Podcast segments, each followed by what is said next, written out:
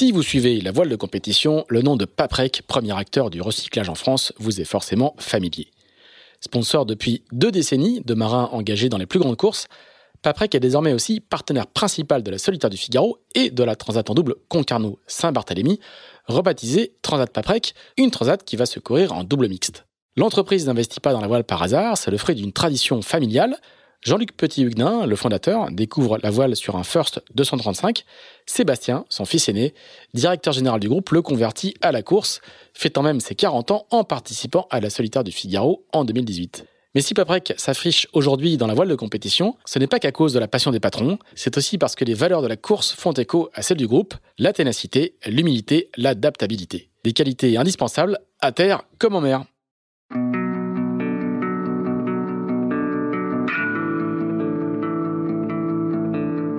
Bonjour, vous écoutez Into the Wind, le podcast des marins qui font des phrases.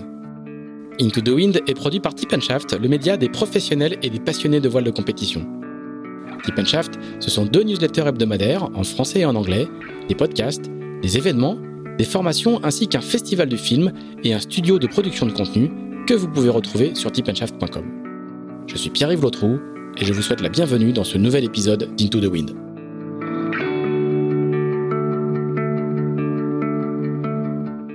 On retrouve Bruno Dubois pour la deuxième partie de cet épisode fleuve d'Into the Wind, au moment où il s'apprête à s'installer en France après une carrière à l'étranger, d'abord pour y prendre la tête de North Sales, et ensuite pour devenir le team manager de prestigieuses équipes, que ce soit sur la Volvo Ocean Race, la Coupe de l'América ou CGP. Et alors à partir de quel moment du coup tu viens t'installer euh, au bord du golfe du Morbihan? Bah, je, je venais souvent avec Laurent, pour Laurent, et avec Laurent, on a aussi travaillé sur un autre projet parce qu'on a rencontré à l'époque, ben, en même temps sur le sur le sur le Corel 45, il y avait un gars qui naviguait avec nous qui s'appelait euh, Juan Cuyumidjan. Et, euh, et donc Juan, euh, qui est un peu un, ouais, un, fils, spirituel pour Ortwind à l'époque, il propose un IOR 50. C'est pour ceux qui connaîtraient pas forcément, c'est un grand, grand architecte et qui, a, fait qui, fait... qui a fait notamment le, les, bateaux de la Volvo, euh, ah qui a fait, notamment fait Groupama 4 par exemple, entre autres choses. Et un nom exceptionnel et puis voilà. Il est très bon en aussi. C'est un, très bon en star, très très bon et surtout c'est une personne qui est capable de, comme on dit en anglais, think out of the box. Mm. Et d'ailleurs c'est sa spécialité. Il pense beaucoup en dehors de la boîte. il a besoin d'avoir des gens autour pour le remettre dans la boîte souvent. Mais il est exceptionnel. Il est, c'est, alors en plus il parle très bien. Il a, il est moi, j'adore. Mais euh, et donc à cette époque-là, il nous fait rencontrer avec Laurent Bourgnon un gars qui s'appelle Frank Pong, qui est un, gars de Hong Kong qui a fait fortune dans, dans l'acier. Et le gars veut construire un bateau et euh, qui, qui, il fait construire, il veut construire un bateau qui va s'appeler Maiden of Hong Kong. Donc c'est un monocoque avec des ailes sur les côtés dans lequel il y a des ballasts. Il y a un mât aile basculant dans lequel il y avait les vérins hydrauliques sur les à l'extérieur des trucs construit en Malaisie. Et donc, euh, un peu gourou technique, Laurent Bourgnon, avec plein d'idées, et Juan qui fait tout ça. Et donc, on a fait euh, des courses là-bas avec son autre bateau, avec, euh, avec Juan. On est allé faire ses courses et, un jour, on avait fait une fête, on a gagné la course et puis on, c'était la, la China Sea Race. Et on arrive aux Philippines, on fait une fête toute la nuit incroyable. On reprend l'avion pour partir à, euh, rentrer en France et c'est un taxi à trois trois rangées. Et donc euh, moi je suis tout devant.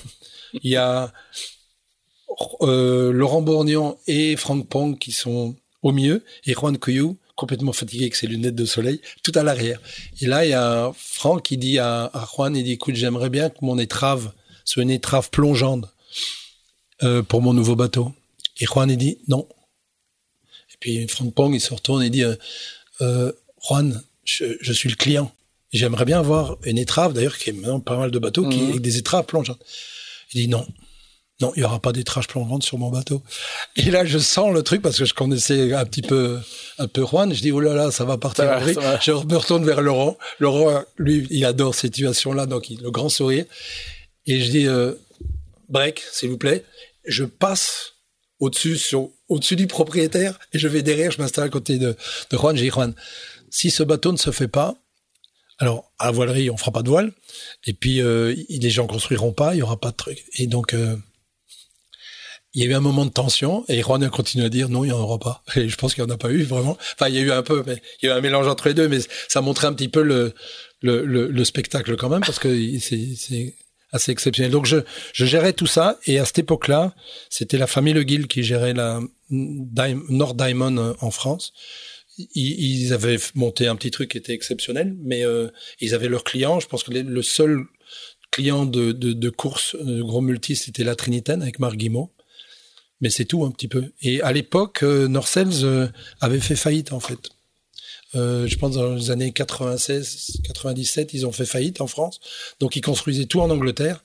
Ben, en France, euh, pourquoi aller faire des voiles en Angleterre quoi? Juste parce qu'il y a le logo Norcel, ça sert à rien. Mmh. Donc euh, la famille Le Guil a, a, repris ça et ils ont commencé à monter le truc. Et on était dans la même l'époque où le groupe voulait racheter toutes les franchises. Donc voilà, il y avait l'Espagne déjà qui était rachetée, la Belgique était en train d'être rachetée. Euh, qui était énorme. Hein. C'est avec André Nellis.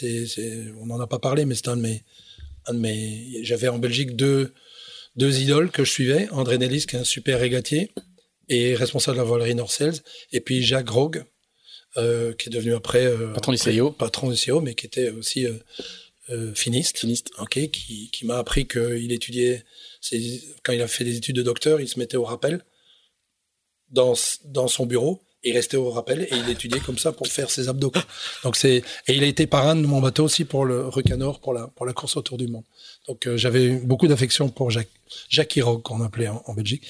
Donc euh, pour revenir là-dessus, donc on avait euh,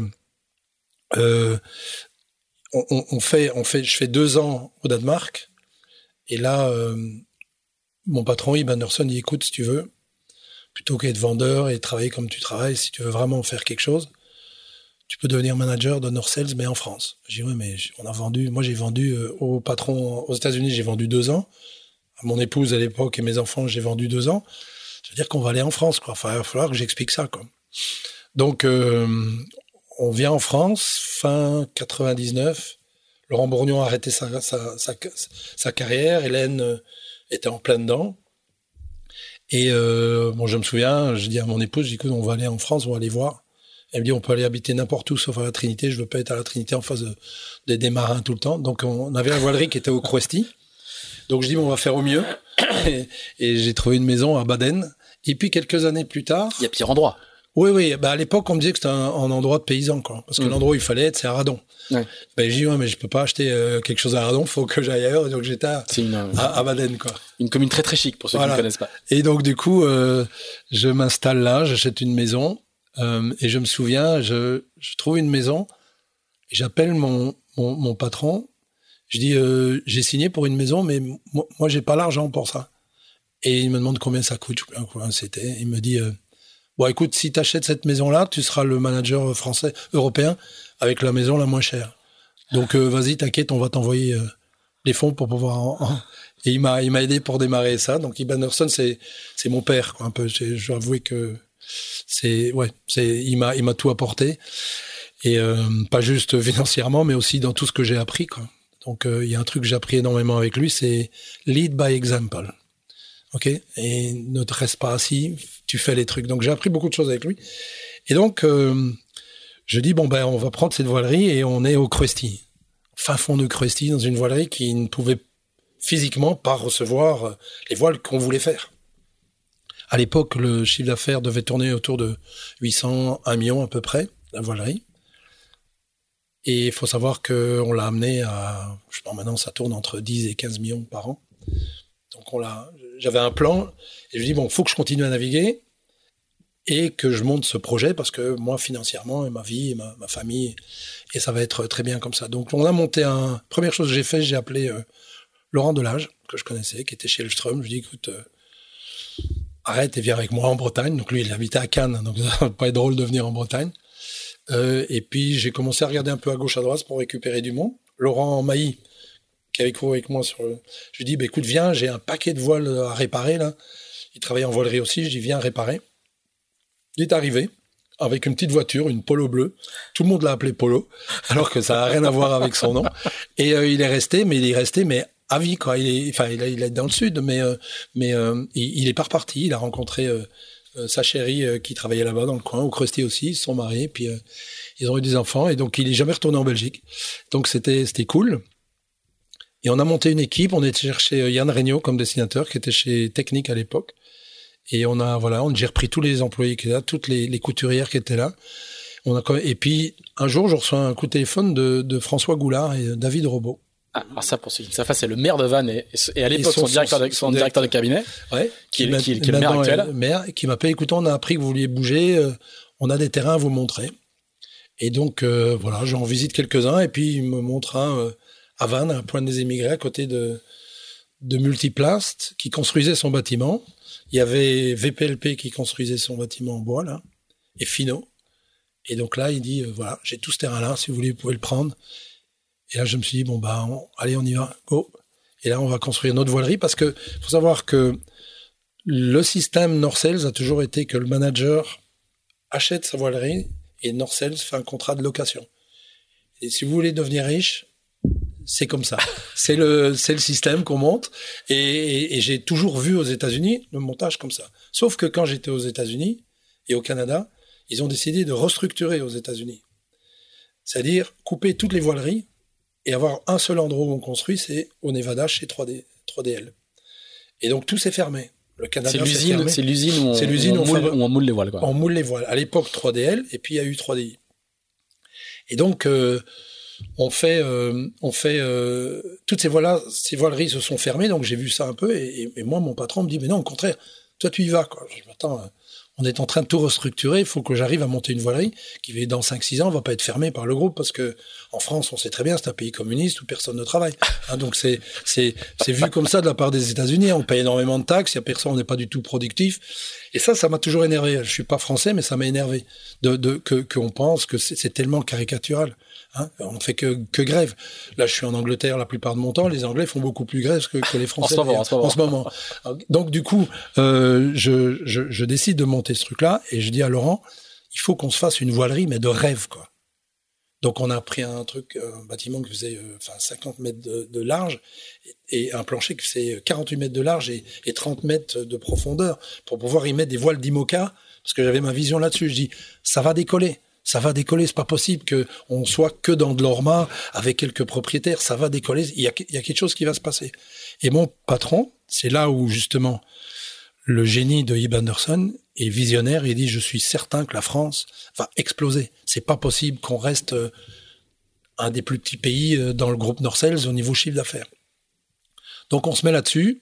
J'apprends tout avec lui, avec Ib, euh, les rapports financiers, lire euh, une balance sheet, enfin tout, gérer les gens. Parce que on revient sur la Whitbread en 89. Mon gros échec, c'était pas un échec sportif, c'est un échec humain. J'ai eu mon ex-beau-frère à bord, on se parle plus. Enfin, euh, il, était marié avec ma, ma belle-sœur. Enfin, voilà, tout ça explose. C'est humainement très très difficile à vivre. Des équipiers qui viennent me trouver, ils disent tout, pourtant un fond, on ne naviguera plus jamais avec toi. Voilà, j'ai été jeté dans cette Whitbread à, à 27 ans sans avoir les, les, outils. les, outils. Je ne sais pas comment mmh. faire. Et donc, cet échec m'a aidé énormément dans le management de Norcels. Et la rencontre avec, euh, euh, au Canada, euh, Hans Faux, puis Larry McDonald, Hélène Michaud, Steve Calder, et puis, et puis Jay Hanson, qui était devenu un, un, le numéro 2 du groupe. Tous ces gens-là m'ont aidé à me construire. Et puis, les trois mousquetaires au Danemark, énormément aussi. Quoi. Mais bon, j'allais encore en Angleterre vendre des voiles, alors qu'il y avait Norcel Angleterre. Ça dérangeait pas mal les Anglais mmh. de me voir débarquer et tout ramener en France. Quoi. Donc à un certain moment, j'ai décidé de tout ramener en France et de tout faire en France et de pousser euh, à fond pour que euh, on ait une spécificité française de construction de voiles. Parce qu'il faut savoir qu'à l'époque, les rois du pétrole, c'était quand même euh, incidence, mmh. qui faisait d'abord avec les voiles panneaux, puis après avec le D4, euh, c'était les, les rois du pétrole. Après avec Bertrand Cudenec euh, à Brest, et puis Jean Batte et, et Charpaille euh, à La Rochelle. Bah, même s'ils se battaient de temps en temps entre eux, en compétitionnaient un peu entre eux, c'était euh, des références.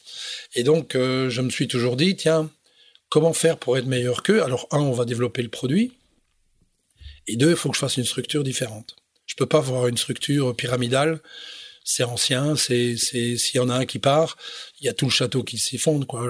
Je sais pas comment ça s'est passé quand Jean Bat est parti et Bertrand, mais à mon avis, il y a quand même un, un aspect de de vacuum derrière tout ça. Enfin, ça prend du temps pour remplacer mmh. des, des, des, des, vedettes comme ça.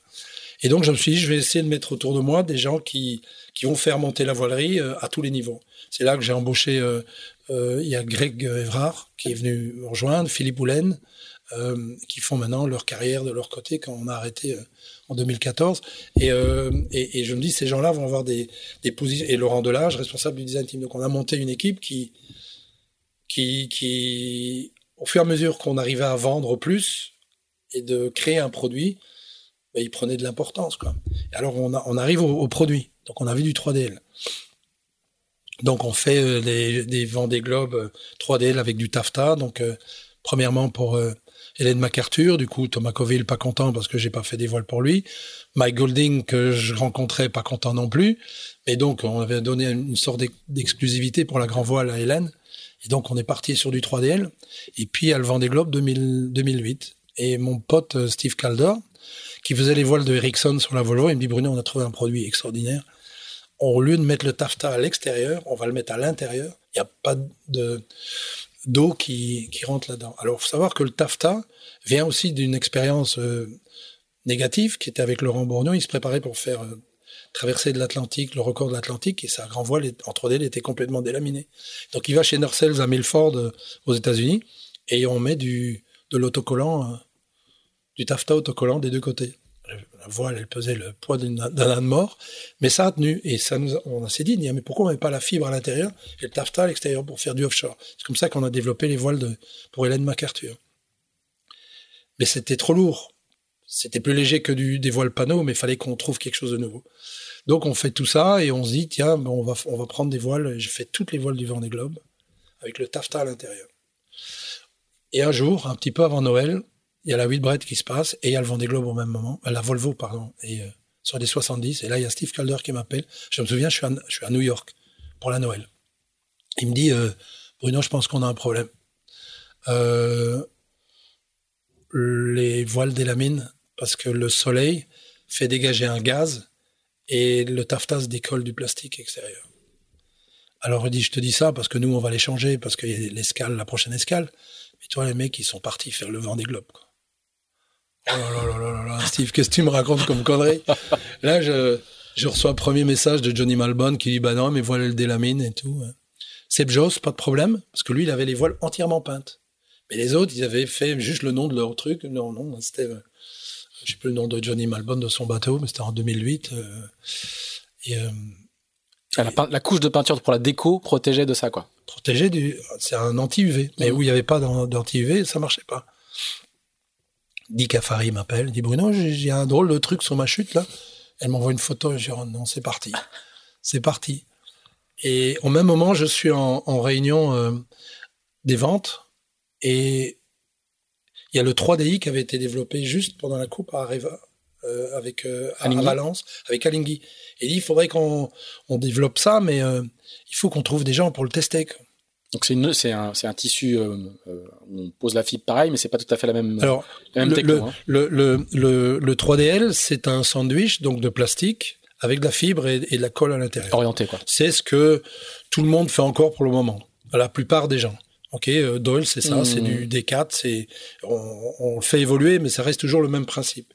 Et le 3DI, c'est dire voilà, on retire le plastique, on y met euh, de l'époxy, de la colle, et non plus de la fibre, mais du filament. Donc tout ce qui était torsadé, on détorse, on met des filaments et on les oriente en fonction des efforts.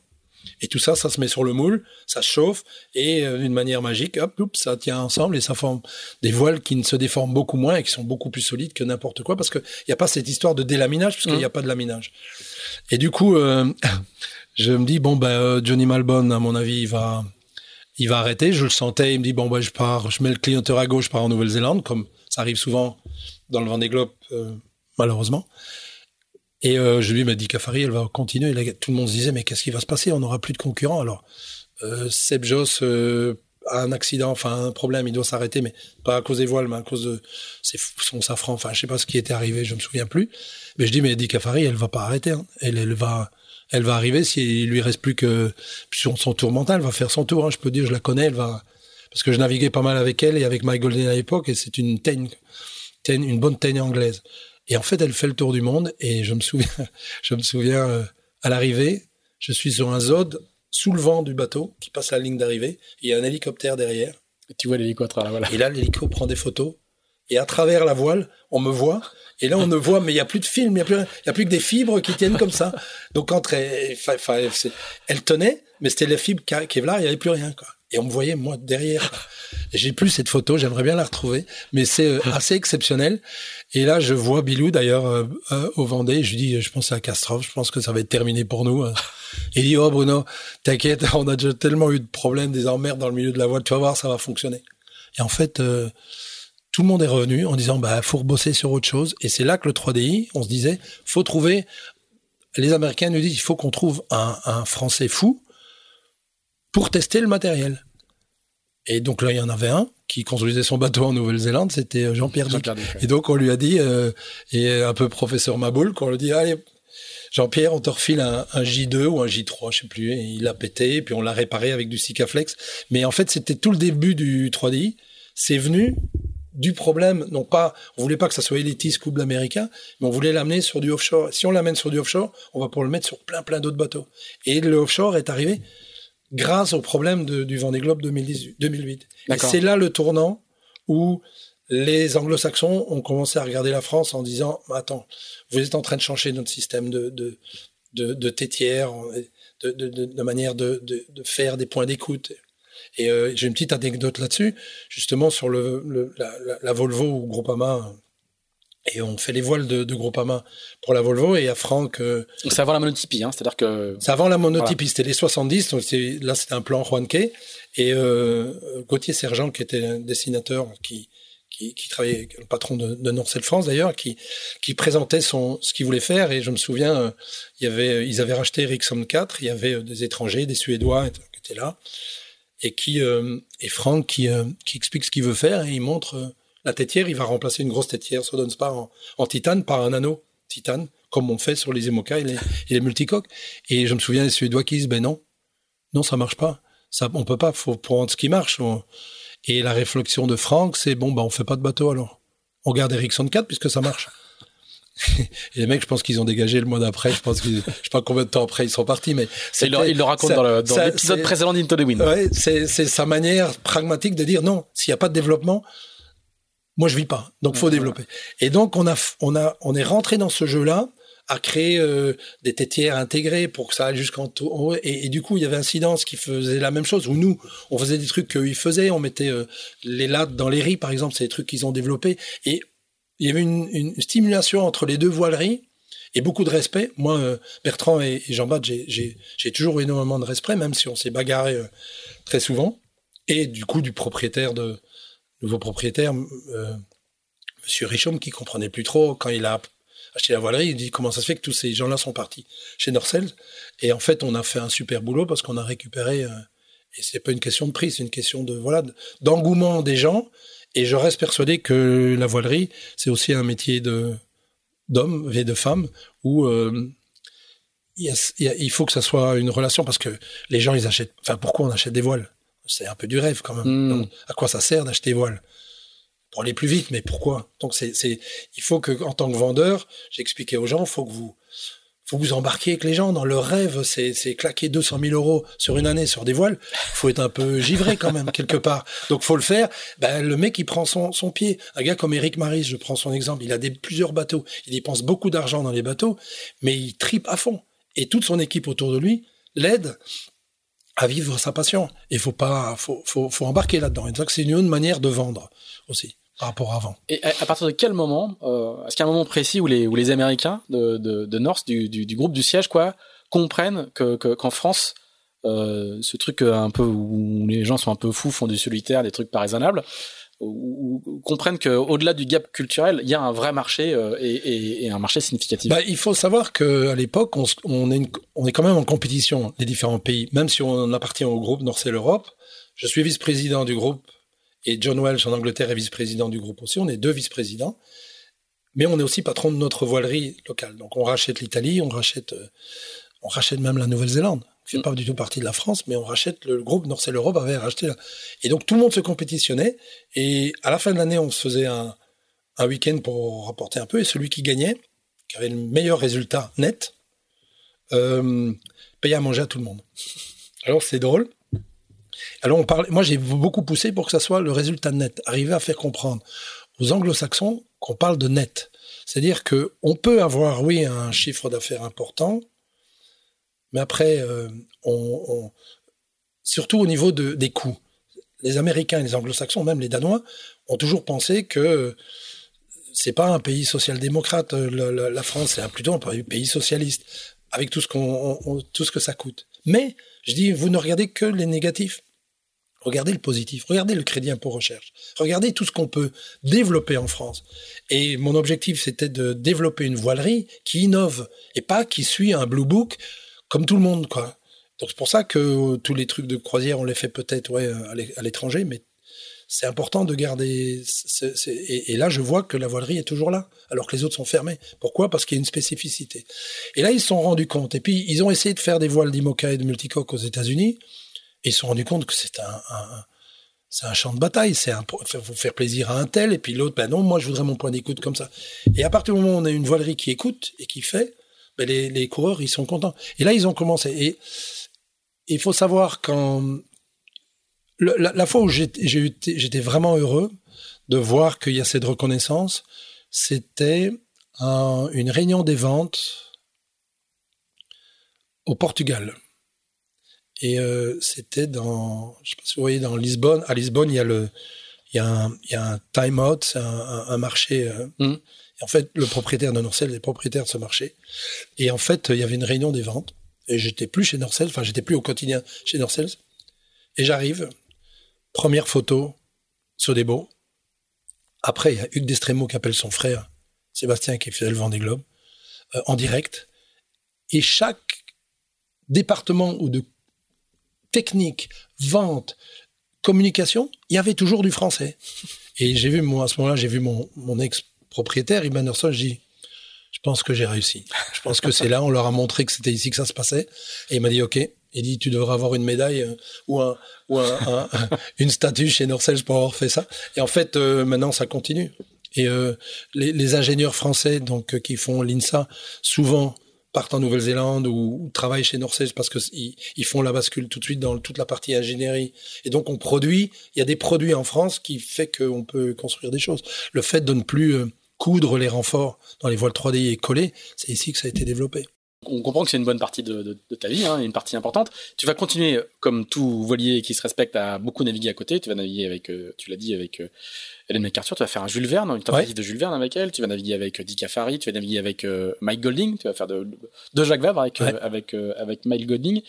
Et puis, il y a un moment, tu, vas te, tu vas faire le rêve que tu avais quand tu étais plus jeune, qui est d'être dirigeant d'une équipe. Raconte-nous, à partir de quel moment tu te dis, bon, bah, la voilerie, elle va continuer sans moi, et j'ai une opportunité pour devenir patron d'un truc un peu fou sur le papier. L'histoire euh, a été très très belle après, mais sur le papier au départ, ça fait un peu bizarre. Euh, j'ai un sponsor chinois, on va faire la Volvo avec euh, des équipiers chinois.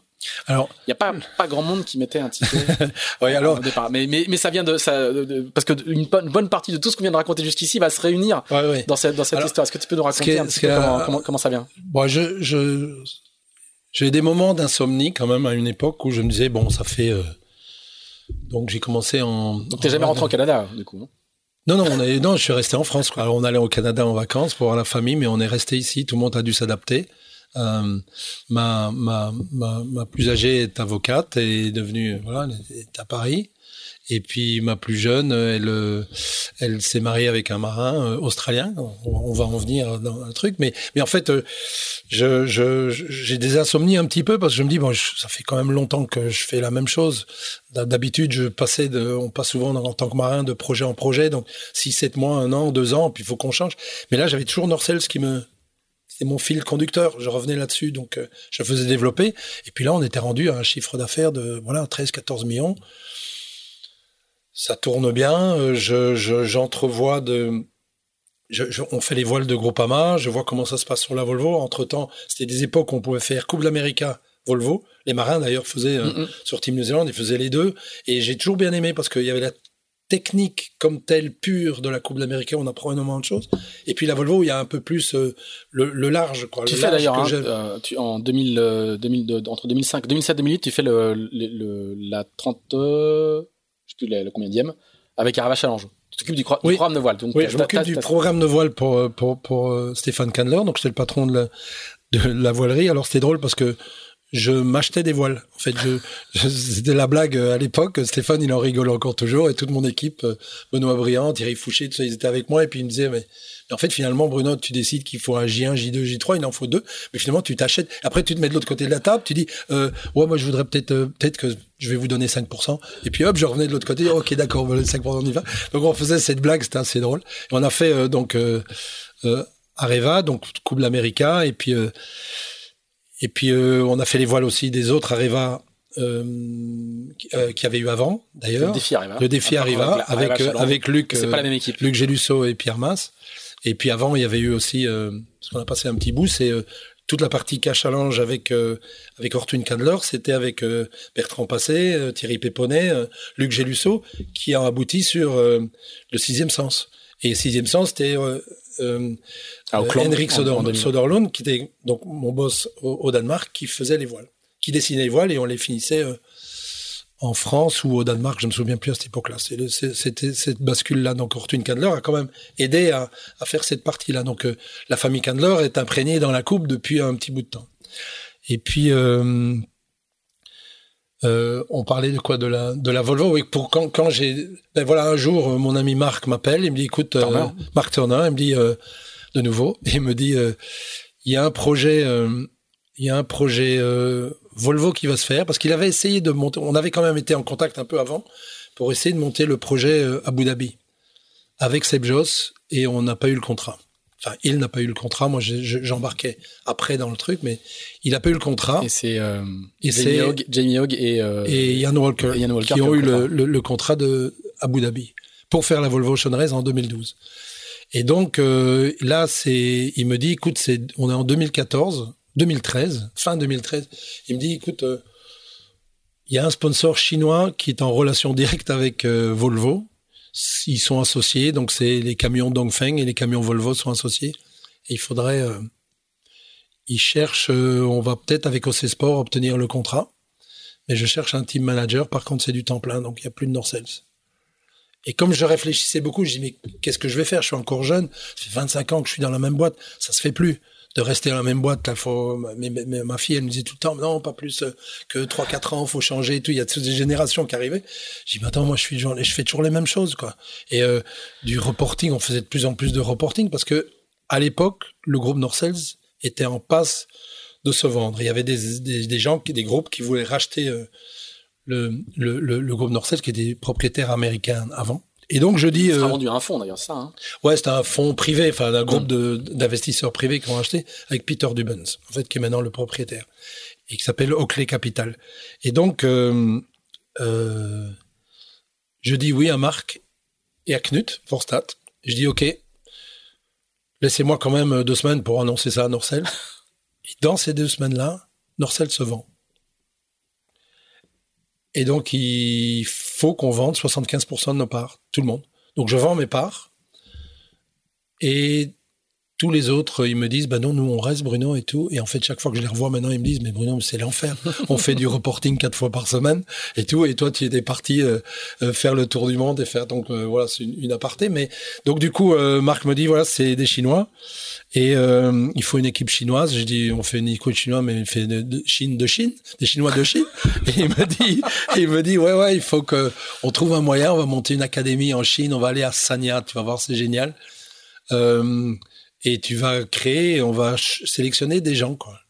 Il dit non, mais tu vas prendre des Français aussi. Tu vas organiser un truc international. Mais il faut au moins deux, trois Chinois à bord chaque fois, quoi. Donc, euh, et on prend qui?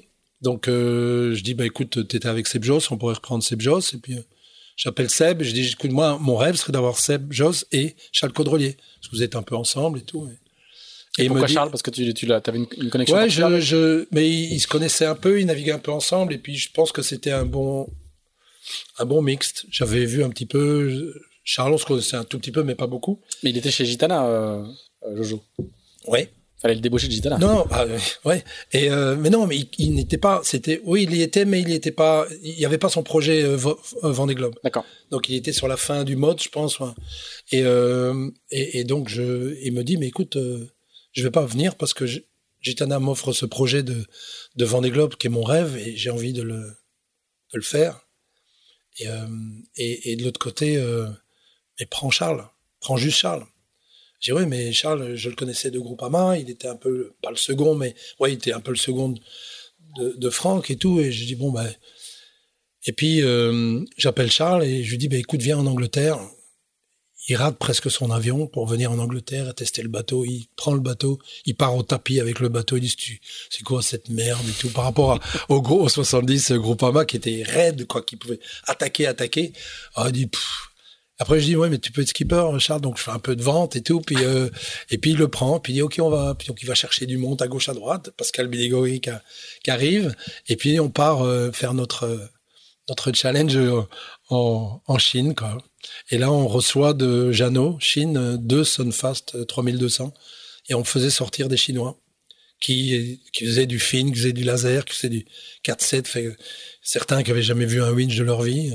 Un autre qui a fait tomber la baume sur le, roof du bateau, exploser le roof, exploser la baume. Là, on est en Chine, il hein, faut réparer.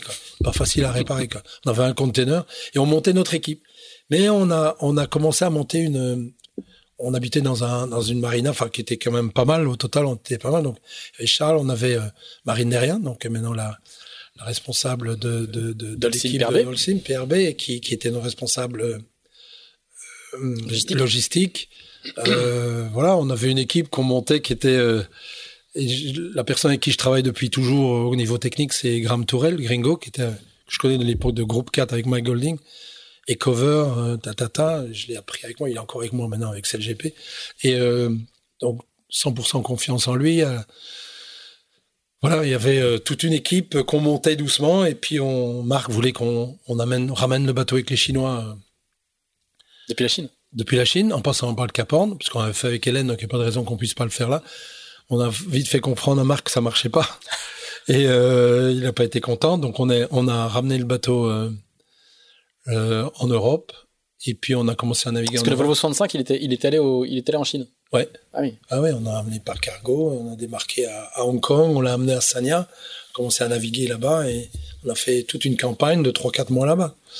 Donc on donnait des cours d'anglais aux, Chinois, on a récupéré des jeunes qui avaient très peu d'hygiène euh, au niveau euh, nutritionnel. C'était, on fallait partir de zéro quoi. Et puis euh, voilà, on était au départ de la, la Volvo en, 2000, en 2014. Alors tu vas très très vite, mais il y, a un, il y a un moment où vous doutez quand même? Bah, on, on doute. Euh, on doute, c'est que non, non, mais avec Charles, on se rend compte qu'on est quand même rendu dans une aventure assez exceptionnelle, et surtout qu'on part en Chine régulièrement. Et on part en Chine, on voit comment ça se passe là-bas, mais c'est euh, on est voilà c'est même avant l'époque Eric Tabarly là-bas on est la voile. Il y avait rien. Dans, dans la marina il y avait deux voiliers c'est les deux Sunfast 3002 et puis quelques bateaux à moteur et puis des places vides mais dans un endroit qui est super joli et en construction. Et donc on vivait là-dedans et voilà on a appris à vivre ensemble. Donc c'était assez exceptionnel. Et euh, et, et, au final, vous avez trouvé quelques marins chinois quand même. On a trouvé euh, 4-5 marins chinois. Donc il y avait, euh, il y avait, alors ils ont tous des noms anglo-saxons, mais c'était pas leur nom. Donc il y avait, il y avait Black, euh, très jeune, compétent, qui a quitté euh, pendant les entraînements, qui est parti, qui dit non c'est pas possible. Et deux mois plus tard, il est revenu parce que il trouvait que Pascal Bidigori c'était un peu son son père, son mentor, quoi. Et c'était génial. C'était de voir ce, ce, ce, chinois, surtout Pascal qui, qui était cash quand même, qui leur disait, leur expliquait la vie quand même un peu. Donc c'était assez drôle. Euh, il y avait Léo qui est toujours là. J'ai revu la semaine passée d'ailleurs à Singapour, qui est toujours là, qui qui, qui a embarqué sur CLGP. Et ces, ces gens-là, donc euh, je, les ai, je les ai gardés. Après, il y avait Wolf, qui lui est plus anglo-saxon, qui a étudié en Australie. Et puis, euh, et puis voilà, on avait euh, cette. il y avait Horace, qui lui venait vraiment de la base. Il avait une petite école de voile euh, à Shenzhen, dans le sud de la Chine, mais qui euh, avait navigué avec Frank Pong aussi, mais qui est euh, vraiment. Les autres, c'était des enfants riches chinois, et lui, c'était vraiment un, fils d'ouvrier. Et donc, on avait récupéré ces gens-là. Il y en avait un autre aussi, un très grand. J'ai oublié son prénom. Qui, mais lui, il naviguait pas. Il était dans l'équipe technique. Et voilà, on part, on fait la leg 0, je pense et on fait un virement de bord. Un, on perd un équipier chinois qui passe par-dessus bord. Et deux, on perd une voile. Et là, il y a Charles qui pète. Sous, sous l'œil des caméras. Ah oui, avec euh, Yann, euh, Yann Rio qui était à bord comme euh. Et lui, il nous, il, filme évidemment s'il fait son boulot parce que Marc Turner Pour oublier, c'est qu'il n'y a pas de filtre, quoi. On va à fond ah. dans le truc. Et, euh, et, et, et, donc, il filme ça. Et je me souviens de quelqu'un qui avait mis à notre arrivée euh, un Texan sur Facebook. Il met cette équipe, il ira pas jusqu'à Cape Town. Donc on doute un peu, c'est sûr que c'est un petit peu compliqué parce que je me dis merde, avec euh, comment est-ce qu'on va faire quoi? Parce qu'il n'y a pas que des Français, il y aussi il y, a, des, il y avait un Suédois, il y avait euh, il y avait Eric Perron, il y avait Thomas Rouxel à bord. Donc heureusement on avait une, une équipe de base solide pour pouvoir euh, mener le bateau, à la limite même sans les Chinois. Kevin Escoffier était déjà à bord pour une partie. Et, et le seul qui a fait la Volvo, c'est Charles quoi qui avait fait la vol. Oui, oui, c'est le, seul. Et, euh, Parce que c'est là, c'est là où tu. Où Yann Ryu. oui, Yann Ryu. Parce que Yann Ryu, faut savoir que quand il est arrivé, les Anglo-Saxons ont fait la gueule parce que ils ont dit, mais attends, vous reprenez encore Yann Ryu, il est en charge de la perf. Parce qu'il y avait ce quiproquo avec les. Il dit non, il est un OBR, c'est un on-board reporter. Ah non, il va faire, vous tricher comme avec Groupama, il va s'occuper de la perf. Alors que Yann, pas du tout. Il, il, pas de... il, avait basculé, il venait basculer. Il, avait complètement basculé. Voilà, il n'était plus en charge de la perf et, il a fait un, un boulot exceptionnel. Mais c'est là, là, où tu théorises un petit peu le, le, le, où tu vas à l'encontre justement du modèle anglo-saxon avec, avec, ces marins très spécialisés. Euh, un numéro un ne fait que numéro un, etc., etc. Où tu dis mais euh, en France les savoir-faire sont beaucoup plus polyvalents grâce à l'école du solitaire, quoi. Euh, et euh, en fait, euh, bah, les figaristes par exemple savent tout faire et sur un bateau comme ça, comme il y a les équipiers chinois notamment, il faut des gens qui soient beaucoup plus polyvalents que dans, le, que dans le modèle anglo-saxon. C'est toi, toi, qui le théorise un petit peu. Oui, oui. avec Charles, on monte, on monte ça et, et en fait, euh, Kevin, par exemple, il avait euh, sous son aile euh, un ou deux Chinois pour l'aider pour faire le travail. Horace, il a tout appris avec avec Kevin. Et et puis on, on, on a une équipe technique aussi. qui, qui, qui nous aide, une super équipe anglo-saxonne et avec quelques Français quand même aussi. Euh, et on, on, commence à préparer le bateau et on a le bateau numéro un, que le bateau que personne ne veut parce qu'il y a eu quelques ratés sur des cloisons. Donc on reçoit, comme on est, euh, on est un peu pas financé par Volvo, mais c'est Dongfeng qui est une en proximité, relation, une proximité. Donc on dit bon bah le bateau chinois, on vous refile le bateau numéro un parce que le 2 c'est CA, puis les autres prennent après. Donc on fait une première, euh, une première étape qui est, qui est honorable. On finit deuxième, je pense. Et finalement, on se rend compte que pendant la course, qu'on peut jouer la gagne en fait, que on est pas mal. On arrive euh, à l'étape d'Abu Dhabi et là, et là il y a un clash. Là, il y a, il y a un moment où il faut. Charles me dit, euh, non, Marc nous dit euh, trois Chinois pour arriver en, en Chine. C'est comme ça. Parce que justement, Marc, Marc, Chinois à bord. Marc Turner, faut bien se dire aussi, parce qu'on parle de, du OBR et tout ça, de tout ce qu'il a dans sa tête pour mettre en place la communication, comme il a fait Hélène MacArthur. Il faut savoir que pendant le, le Jules Verne, il avait prévu de mettre des caméras dans les toilettes pour faire Big Brother, pour qu'on vienne expliquer. C'était Big Brother avant avant l'heure, quoi. Il est, il a une, il avait, il avait déjà compris comment le système audiovisuel allait être dans les années. Il était en il est toujours un temps en avance sur tout le monde. Donc, euh, et, c'est ça qui était extrêmement. Par contre, faut arriver à le comprendre. Quand j'ai commencé avec Dongfeng, il m'a dit là maintenant, Bruno, il va falloir que tu arrêtes de ne penser que technique. Il va falloir que tu commences à t'intéresser à la communication. Et là, j'ai ok, d'accord. Mon ami me demande de m'occuper de la com, donc euh, c'était pas facile parce que, mais lui était en charge de la com. Il avait Lou Newlands avec lui et puis il avait trouvé une, une petite jeune euh, anglaise qui s'appelle Amy Monkman, qui euh, qui, qui qui qui était euh, finalement qui est comme lui, c'est think out of the box. Quoi. Hein, quand tout le monde pense à quelque chose, lui il est déjà un temps en avance sur elle, elle. Elle réfléchissait un peu de cette manière-là. Et donc on fait, on arrive, on arrive à Abu Dhabi et la marque me dit trois équipiers. Et Charles me dit non. Et là, je me retrouve comme, je me retrouve comme avec euh, Juan Cuyumejan et Franck Pong. et je suis au milieu, je dis, mais qu'est-ce que je fais? Charles se barre de la réunion. Et, euh, et, euh, et Marc, il dit, bon, bah, si c'est comme ça, Bruno, bah, toi et moi, on naviguera avec des Chinois. Et je dis, non, moi, je vais pas faire l'étape. Euh, Marc, c'est terminé ce temps-là. Si on, on fait plus ça. Et finalement, euh, de fil en aiguille, on parle avec Knut, on explique un petit peu notre manière de voir. Et euh, la manière de voir de Marc est finalement, après tout le monde retourne chez soi, c'est la Noël, tout le monde se passe, on, s'aime bien de toute façon, il n'y a pas de raison qu'on change d'attitude, mais je pense que Marc aime bien les gens qui se tiennent debout, comme Russell Coutts, comme d'autres, des, gens qui, ont, qui, sont des meneurs et et des gens qui ont des visions. Et je pense qu'ils aiment pas avoir des yes men autour d'eux, donc euh, il est content quand même de notre décision. On fait l'étape avec, je sais pas si c'était un ou deux Chinois on gagne l'étape. On gagne l'étape. On gagne l'étape, on arrive en Chine. Avec une qui a gagné les héros. Quoi. Et là, finalement, on remet un peu tous les comptes fendus à l'heure et Charles est content. Donc, euh, Ça se passe bien. On est chez nous. On arrive à Sagna en plus où on s'était entraîné, donc ça se passe bien. L'équipe tourne bien. On fait l'étape suivante. Et puis après, euh, voilà, on arrive en Nouvelle-Zélande, fait pas une très très bonne étape, je pense. Et puis après, on, reprend l'étape d'après, et, là, on casse le mât. Et là, je commence vraiment à réfléchir, vraiment, parce qu'on avait un budget euh, qui tournait autour de 15 millions, et où on était, euh, on était, je ne vais pas dire ric-rac, parce qu'il y a des équipes qui avaient moins que nous, mais je pense que je me rendais compte de la limite du, du système. En tant que team manager, je me dis, il faut qu'on puisse contrôler plus que ce qu'on fait là. Donc on fait l'étape suivante, on arrive, euh, euh, donc on casse le, mât, on s'arrête au, Cap Horn avec. Euh, ça donne des, images, hein, des images, des images extraordinaires. Ah, mais un jour, vous devez retrouver le, le sonore de Pascal Vidégori qui annonce qu'il n'y a aucun problème. J'ai regardé la météo, on peut sortir. Vas-y, Kevin, va dans le mât. Et là, Kevin va dans le mât, et là, il se met à neiger et à tempête. Et c'est c'est resté d'ailleurs je pense que j'aime bien le ressortir de temps en temps et j'aimerais bien retrouver ce, cet audio que, que Kevin et Charles, je suis sûr, ont quelque part dans leur téléphone. Mais chaque fois qu'on leur met, on pleure de rire parce que c'était Pascal quoi, qui nous disait euh, euh, euh, plus vite. Il avait des termes qu'il disait en anglais, mais comme il n'était pas tout à fait euh, anglo-saxon, et il y a des fois qui étaient antinomiques, qui disait ça marchait pas quoi. Et on en rigolait. Et, comme il est, il est, il est, il est, il est exceptionnel, il le prenait bien.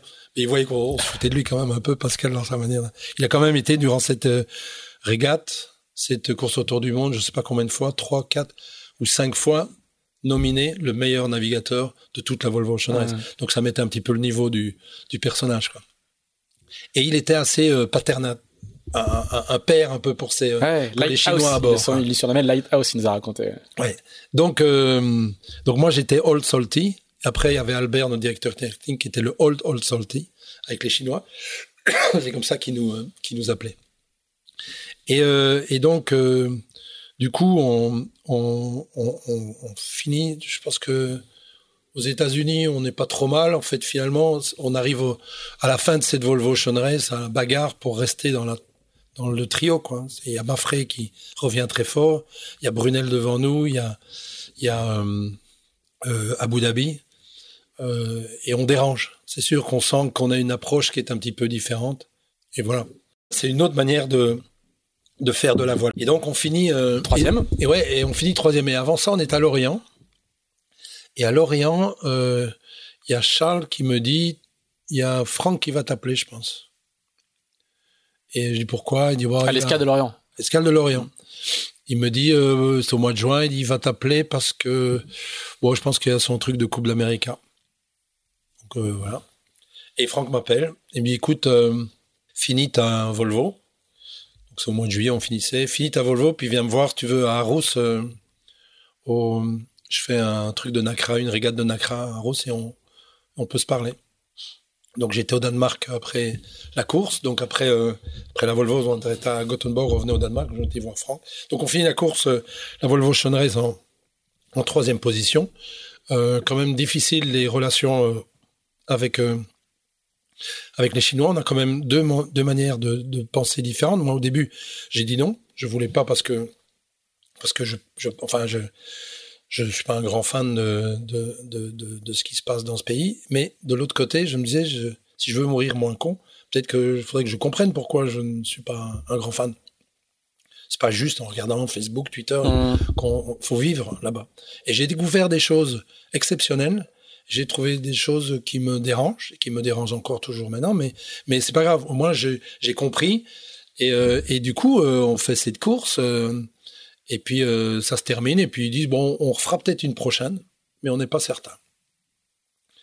Mais donc je, suis à, je reviens à Copenhague, euh, bah, je prends le, ferry et puis je vais à Arros qui est de l'autre côté. Et puis je veux voir Franck et puis il me dit voilà, il y a un couple. Euh, est-ce que tu veux être le team manager hein, avec moi? Je dis bah écoute, ouais, j'avais prévu de me reposer, mais ouais, ça me plaît, ça me plaît vraiment. Alors faut savoir que faut, faut, il y avait Stéphane Guilbeault avant quand même qui a, qui a, enfin pour moi, je reste toujours persuadé que c'est Stéphane qui a, qui a créé Franck Camas quand même.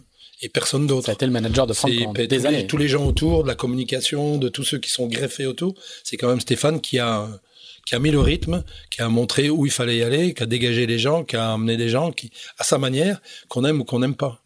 Et euh, il a créé, il a donné, il a, permis à Franck de s'exprimer, parce que à, à, pouvoir faire de la perf et tout ça, et à tenir, euh, à tenir les gens. C'est un gars de, qui tient les gens, euh, Steph. C'est le nouveau délégué général de la classe ultime. Maintenant, ouais, c'est génial. C'est génial. C'est génial pour la classe, c'est génial pour lui. Et donc, du coup, euh, je reprends le relais de là derrière, et puis j'embarque dans un train qui existe avec des gens qui travaillaient avec Stéphane avant, qui travaillent avec Franck. Et je sais que Franck, je vais pas pouvoir le changer. C'est Franck. Je, donc, je suis venu là pour l'assister, quoi pour l'assister dans le management et tout ça. Et, c'est comme ça que je l'ai pris parce que je me suis dit, en faisant ça, je vais apprendre énormément de lui. Il y a des choses que j'apprécierais pas, que je fais pas avec Charles, peut-être, mais, euh, mais, mais, mais voilà. Et, et Charles m'avait toujours dit, je veux faire une, une Volvo et avoir le même résultat que Groupama, mais avec une forme différente. Je veux que ça soit plus humain, euh, même si ça devait être très humain, mais, euh, mais bon, euh, c'est deux styles différents, hein, Charles et, et, Franck. Hein. Et, je me dis, si j'apprends des deux, c'est extraordinaire. Charles, on a démarré des choses ensemble, mais comme là, je, partais dans ma nouvelle fonction qui était de team manager, il faut que, faut que j'apprenne, quoi. Et je vais pas, le mieux, c'est d'apprendre avec Franck Camas. Donc j'étais, je, je, je, suis parti du principe, je vais pas m'opposer à, à Franck parce que il connaît plus que moi et je vais apprendre le plus possible de lui. Et, et l'enchaînement d'une campagne de Volvo à une campagne de coupe Alors moi, ça me dérangeait pas parce que j'avais déjà fait ça dans le passé. Et puis chez Norcel, je passais d'un client à l'autre et tout. Non, juste le, le, le, la fatigue. Ouais, ouais, ouais. Bah la fatigue, elle est, euh, elle est pas trop physique, elle est. Euh... Ouais, non psychologique, ouais, c'est ça que je Ouais, et puis, et puis familiale aussi. Ouais. Je pense qu'on fait des métiers qui malheureusement ne nous permettent pas de. C'est pas ça correspond. Enfin, ça ne ça ne correspond pas à ce que la société nous demande de fabriquer mmh. pour une famille. On en dit tout avec ça, c'est sûr que c'est très dur, quoi, mmh. de, de, tenir une famille quand on fait ce métier-là. On met des priorités, on est très égoïste d'une certaine manière parce que euh, pas, pas, nécessairement pour nous, mais il y a, y a toute l'équipe. Quand on a avec Don Feng, on avait euh, on avait 30, 35 personnes. Avec euh, la coupe, on avait 65, 70 personnes. Et faut tout donner pour pour eux. Quoi. Mmh. Donc j'étais, on a fait, j'ai embarqué donc sur ces sur cette coupe avec Franck qui me disait voilà, on a un AC45, on va faire ça. On est au mois de juillet, au mois d'août, on attaque, on fait ça. Tu viens nous rejoindre, on est à Plymouth. Et voilà, j'étais dedans. C'est parti. Et puis, il faut mettre nos bases. Il y a Louis Villa qui est là, qui, qui a, il, y a, il y a plein de monde et tout. Donc, il faut que je, je m'adapte aussi au design team avec euh, des gens qui sont venus pour Franck, pas pour Bruno Dubois, hein, c'est clair. Hein. Donc, c'est comment. Ouais, donc, on est dans une config totalement différente. Ah oui, j'embarque dans le train, quoi. Et on dit, tiens, tu vas piloter le train. Mais, euh, mais bon, ils tournent tout seuls avec des gens et tout, et ils ont leur vue, et, et, et t'es pas nécessairement, je vais pas dire, c'est pas bienvenu, mais, mais c'est pas, pas nécessaire, quoi. Mm. Donc, euh, j'essaye de m'impliquer le plus que je peux et d'être le, il y a des gens que je connaissais très bien, bien entendu, comme Thierry Fouché, on a fait des, des campagnes de Corel 45 euh, ensemble et tout, donc c'était assez, assez bien. Et, euh, et donc ça se passe bien, je pense. Hein. Dans l'ensemble, je pense pas que quelque chose. On n'avait pas beaucoup d'argent. C'est mais aussi mes premières grandes relations avec des sponsors français que j'avais jamais dû ah oui. faire vraiment ah oui, parce que c'était chinois ah ouais. et les chinois bah, tout se faisait avec Knut et Marc qui discutaient avec eux. Il y avait pas, pas en direct. Ouais. Je n'étais pas en direct tout de suite. Moi, ils me regardaient. Il dit tiens, prends un coup de rouge et, et euh, et puis, euh, allez, on cul sec, quoi. C'est un peu là, on rentrait dans le système chinois. Quoi. Et puis, euh, sur la coupe, j'ai, j'ai, je pouvais pas amener les gens avec qui j'avais travaillé avant, mm. parce que tout était ah ouais. le responsable technique, c'était Ben Wright. Euh, il y avait, il y avait Martin Fischer dans le design team. Il y avait toute l'équipe. Heureusement, Prada, Luna Rossa avait annulé leur leur Ouais, campagne. donc, euh, Donc on a récupéré bien euh, expliqué. Ouais. Mm. plein de gens qui, qui sont venus nous aider. Et, et puis voilà, et puis on s'est installé aux Bermudes, c'était très bien. Et on est resté longtemps aux Bermudes. On a appris beaucoup de choses.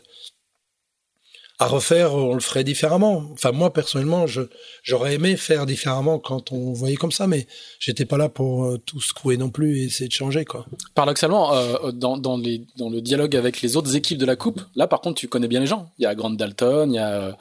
Euh, là, pour le coup. Euh, Alors, là, les, discussions sont bonnes. Alors, une des choses que j'aurais aimé faire, mais c'était pas possible parce que c'était déjà démarré, c'est ce qui est arrivé avec Team Japan. On aurait pu avoir le bateau construit par les Américains. Et d'être un petit peu le, comme on va faire là maintenant, d'être un petit peu, d'avoir, d'utiliser toute la ressource de, des Américains parce qu'on n'avait pas les moyens de le faire, mais d'avoir au moins la base. Et on a perdu beaucoup de temps dans des développements d'hydraulique où on n'avait pas le niveau pour arriver à, dans les systèmes PLC, on n'avait pas le, le, niveau pour arriver à ce que les autres étaient. Mais au niveau construction, par exemple, notre aile était la meilleure aile de tous les bateaux. Ils sont venus, ils ont fait une analyse de toutes les ailes et euh, euh, et, toute l'équipe de design, euh, d'ailleurs, c'est les gars de, sont chez Prada maintenant depuis deux, campagnes euh, qui ont dessiné l'aile, et c'était ce qu'il y avait de mieux. Et ça, c'est où Franck est exceptionnel dans tout ça.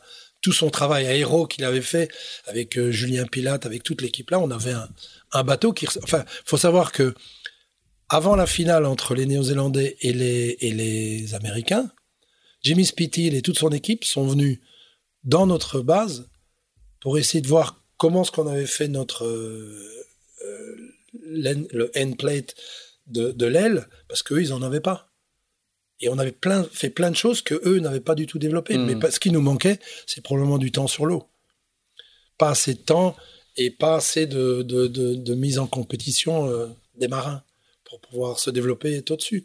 Mais euh, Franck a mené a amené l'équipe à un niveau où, voilà, il y en a qui sont Olivier Lerdan, Mathieu Vandamme sont sur euh, CLGP.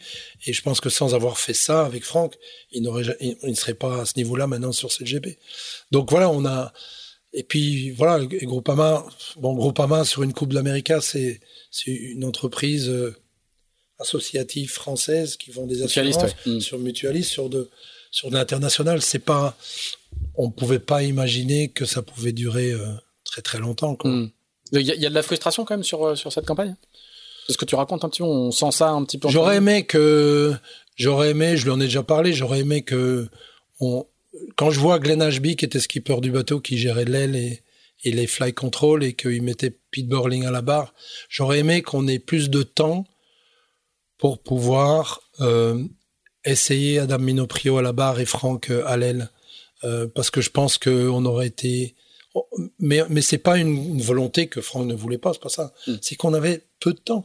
Donc toutes les minutes que Franck utilisait pour s'entraîner, ben c'est pour lui, c'est normal. Il est hmm. skipper, c'est son sponsor depuis toujours et, et là-dedans. Mais si on avait eu plus de moyens et plus de temps pour pouvoir, parce qu'on les a mis en compétition les deux en, GC32, mais le GC32 c'est pas un AC50 et, et, on essayer ces combinaisons là aurait été euh, très intéressante et on n'avait pas le, on n'avait pas le temps et les moyens de le faire. Donc ça, c'est une petite, petite frustration.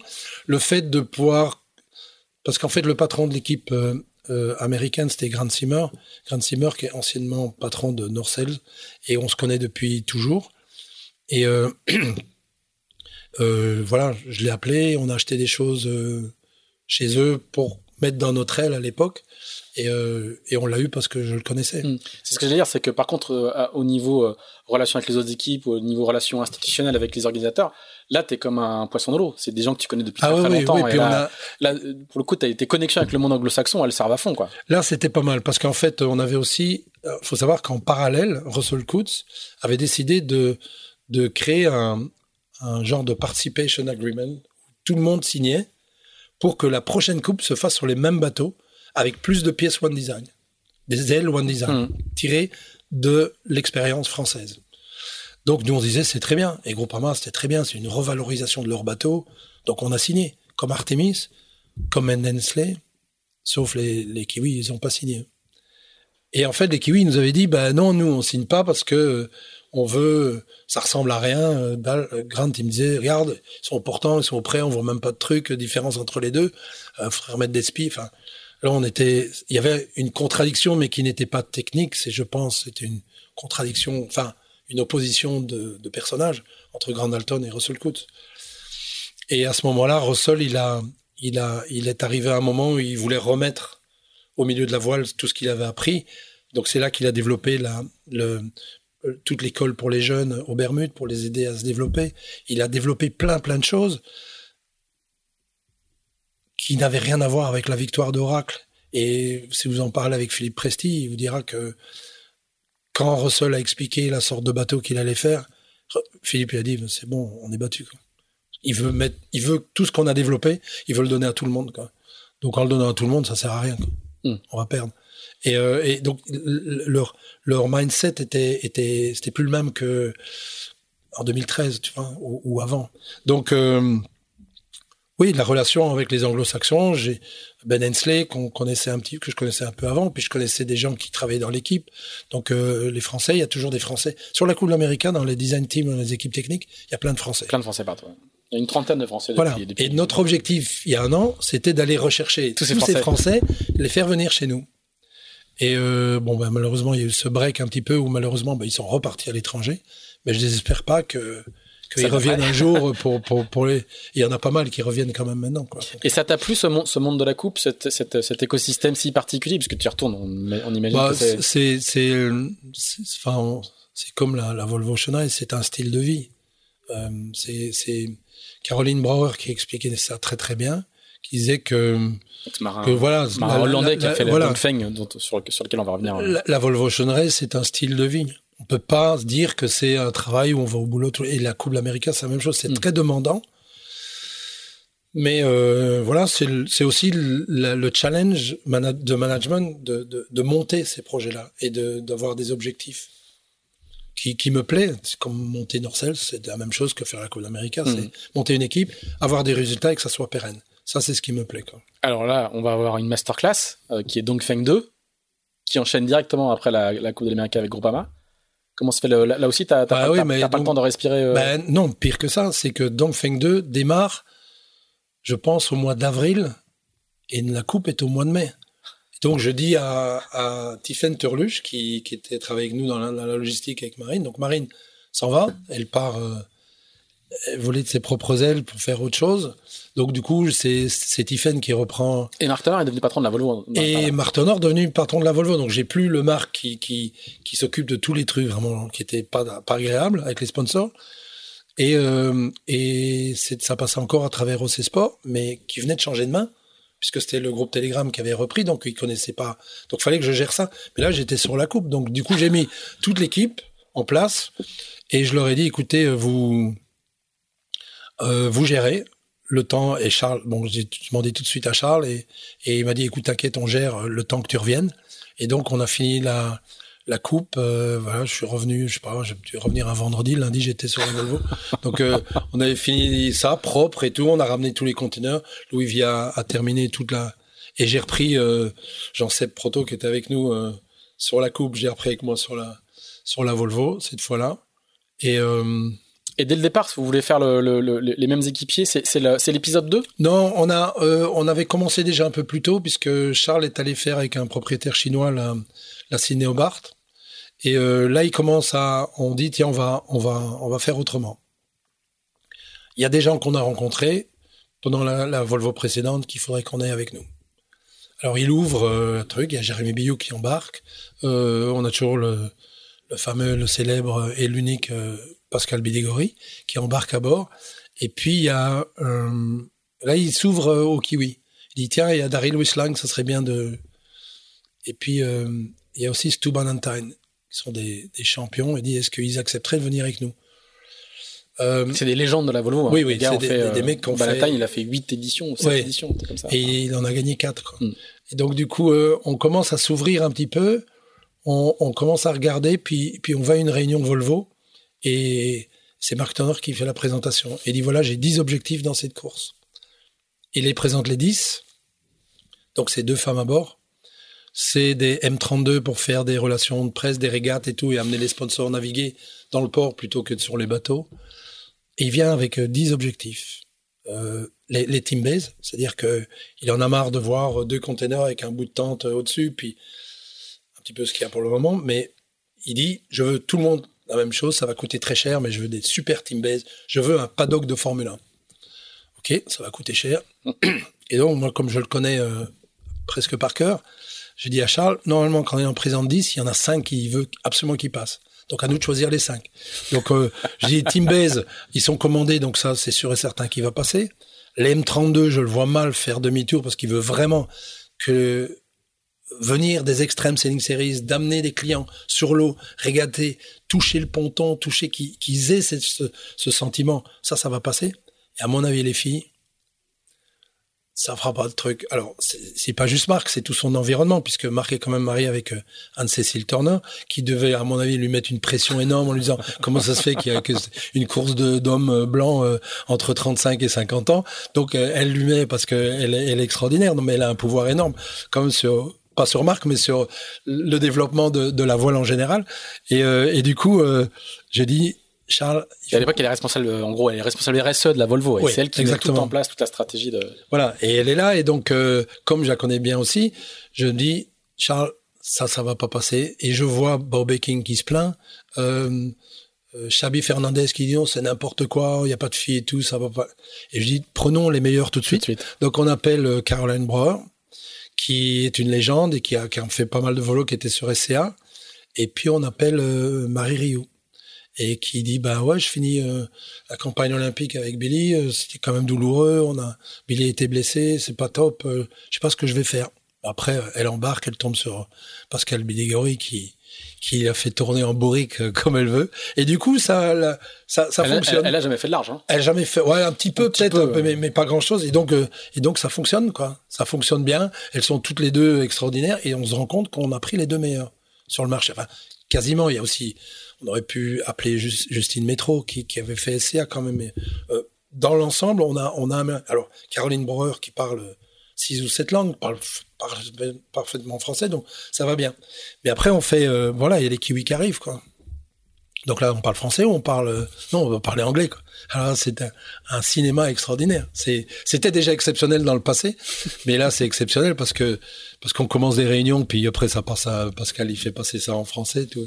Kevin est toujours obligé de le chien de garde de, Pascal qui qui le remet. et donc c'est exceptionnel. Et en fait, je me rends compte tout doucement qu'on développe une relation, puisqu'on avait déjà développé une relation avec l'équipe de base dans le passé. Euh,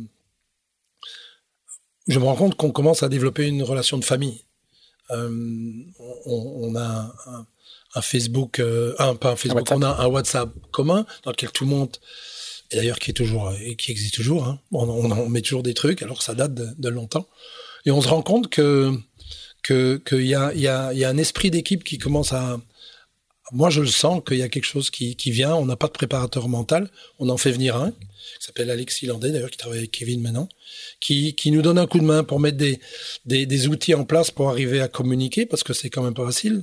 C'est une deuxième campagne et il y a la fatigue de, recommencer la même chose.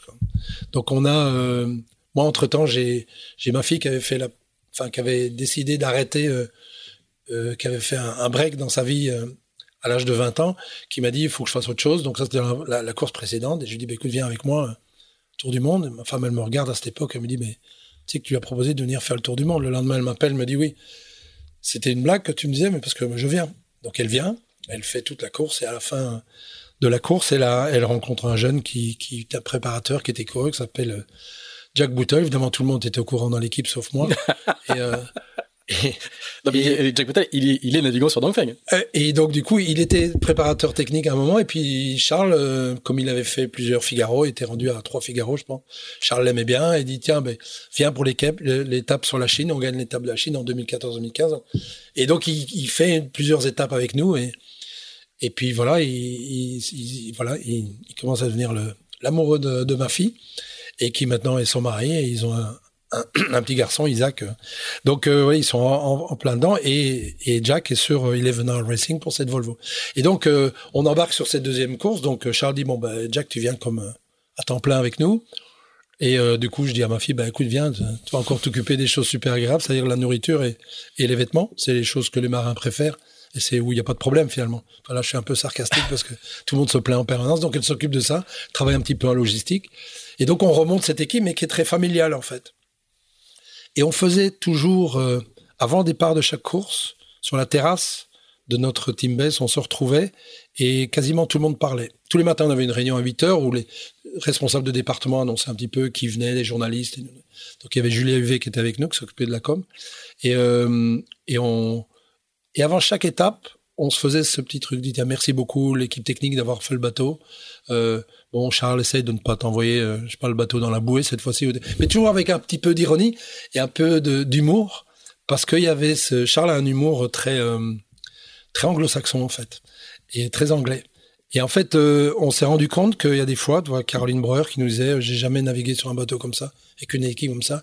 Et je regardais les gens et les gens avaient les larmes aux yeux, quoi. Et donc, on sentait qu'il y avait ce truc qui construisait, qui est assez exceptionnel. Et pour revenir un petit coup sur l'humour euh, exceptionnel de, Charles Caudrelier, euh, dans la, Volvo précédente, on, gagne l'étape qui arrive à Newport, devant euh, Abu Dhabi, et on a le record de vitesse. Et le prix est remis par Ken Reed, président de Norcels. On est au Yacht Club de, de New York, avec tous ces gens-là autour de la table. Establishment de la voile américaine, parce qu'ils sont toujours persuadés que Newport, c'est le centre du monde de la voile, parce qu'il y a encore des 12 mètres, mais après, pour eux, la vie s'est arrêtée. Et donc, euh, il, nous, il, nous, il nous dit, euh, et Kenny dit, euh, mais quelle est ta, ta raison pour laquelle tu vas plus vite que les autres? Et l'autre, avec son humour très décalé. Il dit ben euh, moi mon notre team manager c'est c'est le manager de Norcel France. Et là il y a un silence dans la salle. La moitié de la salle est furieux parce qu'ils se disent bon bah ils trichent hein, parce que on sait bien les Français trichent, c'est, pour ça qu'ils vont vite, parce qu'ils trichent. Donc, euh, ils sont persuadés qu'on a des ronds de gagnants différents, qu'on a des voiles différentes, et que comme on a construit toutes les voiles de tous les bateaux monotype, monotype à Norcels, à Vannes, et que c'est moi qui les ai vendus, et que je suis le patron de l'équipe euh, chinoise, ils sont persuadés que moi j'ai des voiles différentes. Que nous on a... Et donc l'autre, en douille, il va nous raconter Ah bah non, même, c'est parce que notre manager il est chez Norcel. Et l'autre moitié, dont Sam Davis, qui dit Ah Charles, euh, je trouve que tu commences à avoir de l'humour anglais. Et la moitié de la salle trouve ça extraordinaire. Et donc il y a cette bataille quand on sort. Même le jury, un Français, euh, j'ai oublié son nom, qui est dans le jury, il vient trouver Charles, il dit Je trouve ton humour exécrable. Et le et Charles avec son lui, il sourit, il s'en fout carrément. donc euh, ça c'était dans, cette Volvo là. Et donc on, repart, mais on repart sur une Volvo où là on est euh, on est vu différemment quand même. On, a fini troisième et donc là on a réfléchi avec Charles de comment arriver à, structurer une équipe où on a les moyens de nos ambitions. Parce que le sponsor chinois la première fois nous avait dit dans le contrat, faut être sur le podium. Super, on finit sur le podium seconde fois, ils mettent vous devez gagner. C'est dans le contrat. C'est dans le contrat. Dans le contrat. Alors moi je dis, euh, on s'en fout. De toute façon, si on gagne pas, on n'ira pas en Chine, on n'ira pas, ils nous enverront pas au goulag. Quoi. Mais euh, mais mais c'est dans le contrat. Il faut gagner. Et donc euh, c'est drôle de mettre ça dans un contrat. Et, et du coup, on part avec des ambitions où on se dit, voilà, il nous faut un, un, un faut pas que Pascal ait à faire la navigation en permanence à terre aussi quand il arrive. Il faut un, un Marcel Van Trist. Donc Marcel embarque avec nous. Il nous faut un spécialiste sur le mât. Il faut qu'on ait en permanence à chaque escale quelqu'un qui peut se concentrer sur le mât, sur la préparation. Il nous faut un préparateur mental. On a la bouffe, on doit la préparer autrement. Charles déteste le lyophilisé. Donc euh, Neil McLean, qui était notre préparateur aussi sur la coupe, euh, euh, je l'amène. Et lui, il nous prépare des tables entières avec tous les produits lyophilisés qui existent. Et il propose de faire des menus. Et donc chaque personne goûte et dit voilà, moi j'aime bien là le chili con carne. Et lui, il a fait des menus où chacun avait son petit ziploc par jour en disant voilà, Pascal, aujourd'hui c'est ce que tu as. Tu as un petit peu de fruits secs là, t'as truc, t'as ton chili con carne. Alors que le voisin, il peut avoir quelque chose de complètement différent. Mais c'était en fonction de la nutrition des gars. Et ça a fonctionné. Alors c'est très dur à faire. Parce que le plus simple, ce serait d'avoir un gros paquet pour 10 et pour mettre de l'eau. Ouais. Et là, en fait, les gars, ils prenaient leur petit bol bleu là de étanche, ils mettaient leur truc là-dedans, ils et ils mangeaient quand ils voulaient. Et donc, celui qui est en train de dormir alors qu'on est en train de préparer à manger, il se récupère pas rien ou peu ou quelque chose de froid. Donc, euh, Neil McLean nous avait préparé tout ça d'une manière assez intelligente. Et Donc vous êtes, vous êtes un cran dans le niveau de préparation. Et là, on de... arrive dans une préparation, on se dit, tiens là, on, faut vraiment qu'on teste des choses. Et, et, et, toi, et toi, tu gères la relation avec les sponsors chinois du coup ou Et alors là, je commence à, régler, à, à, être de plus en plus avec euh, avec l'équipe de, de OC Sport et donc du Telegram, donc avec euh, Guillaume Sambla. Avec Guillaume Sambla, on est tous les deux, on gère cette relation avec le sponsor, qui euh, de plus en plus nous demande de, plus en plus de résultats, et ils sont en train de créer un nouveau slogan en Chine qui est de Belt and Road. C'est le la recréation, enfin ils remettent en route la route de La route de la la route de la soie quoi, pour du business. Et ils se disent, en faisant du business, on fera pas la guerre. Enfin bon, le business, c'est la guerre. Mm. Parce que la manière dont ils vont dans tous les ports, c'est la guerre. Mm. Mais bon, ça, nous, on, on le défend et on, on pose pas trop de questions. Et donc, euh, Donc, euh, parce qu'il y a une implication plus tard dans, l'avenir dans, ces trucs-là, mais, euh, mais donc on, on, part avec une équipe super motivée, super compétente, avec des gens. Enfin, faut savoir que, que que, que Jérémy, il a fait le tour avec nous et et, et que et que je vais pas dire qu'il était en compétition avec d'autres, mais que un, super marin comme euh, Jérémy, euh, voilà, il n'a pas fait toutes les étapes parce qu'on mm. que on pensait qu'il y avait d'autres personnes qui pouvaient être mieux à certaines étapes. Donc on, on commençait à obtenir des. Euh, ce que je veux dire par là, c'est que le niveau de l'équipage, c'était du très très haut niveau offshore, et tout le monde apportait énormément. Et donc, euh, par contre, ça a été dur parce que on a développé des choses qu'on mettait de, soudainement, on était devenus euh, les ceux qu'il fallait comparer. Parce qu'on avait notre budget plus tôt, on est passé à 22 millions au lieu de 15. Donc, euh, on pouvait commencer à prévoir, même avoir du profit, de faire les choses bien, des bonus pour les marins, des, de tout mettre en place correctement avec une team base qui ressemble à quelque chose euh, et vraiment faire un travail d'hospitalité et tout. Donc, on avait monté un, un gros programme et, euh, et, et, et on a commencé à faire des entraînements où là, on a commencé à regarder un petit peu mieux comment utiliser le bateau. Et euh, on est allé s'entraîner avec Mafrey, qui était quand même les deuxièmes, enfin les deux, Mafrey et nous, qui étaient quand même aussi, qui avaient maintenant de nouveau un gros budget pour attaquer, avec Chabi Fernandez, non plus Iker Martinez, mais Chabi Fernandez qui avait monté toute son équipe autour, des super bons marins, et on part naviguer chez eux euh, à, en, en, Espagne. Quoi.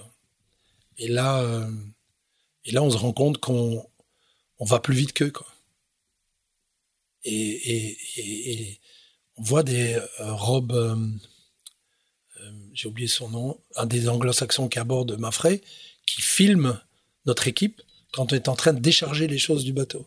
Ah et là, Pascal, il me dit, regarde, ils sont complètement à côté de la plaque. Ils pensent qu'on a plus de poids et qu'on va plus vite qu'eux au reaching. Sous J0, je pensais.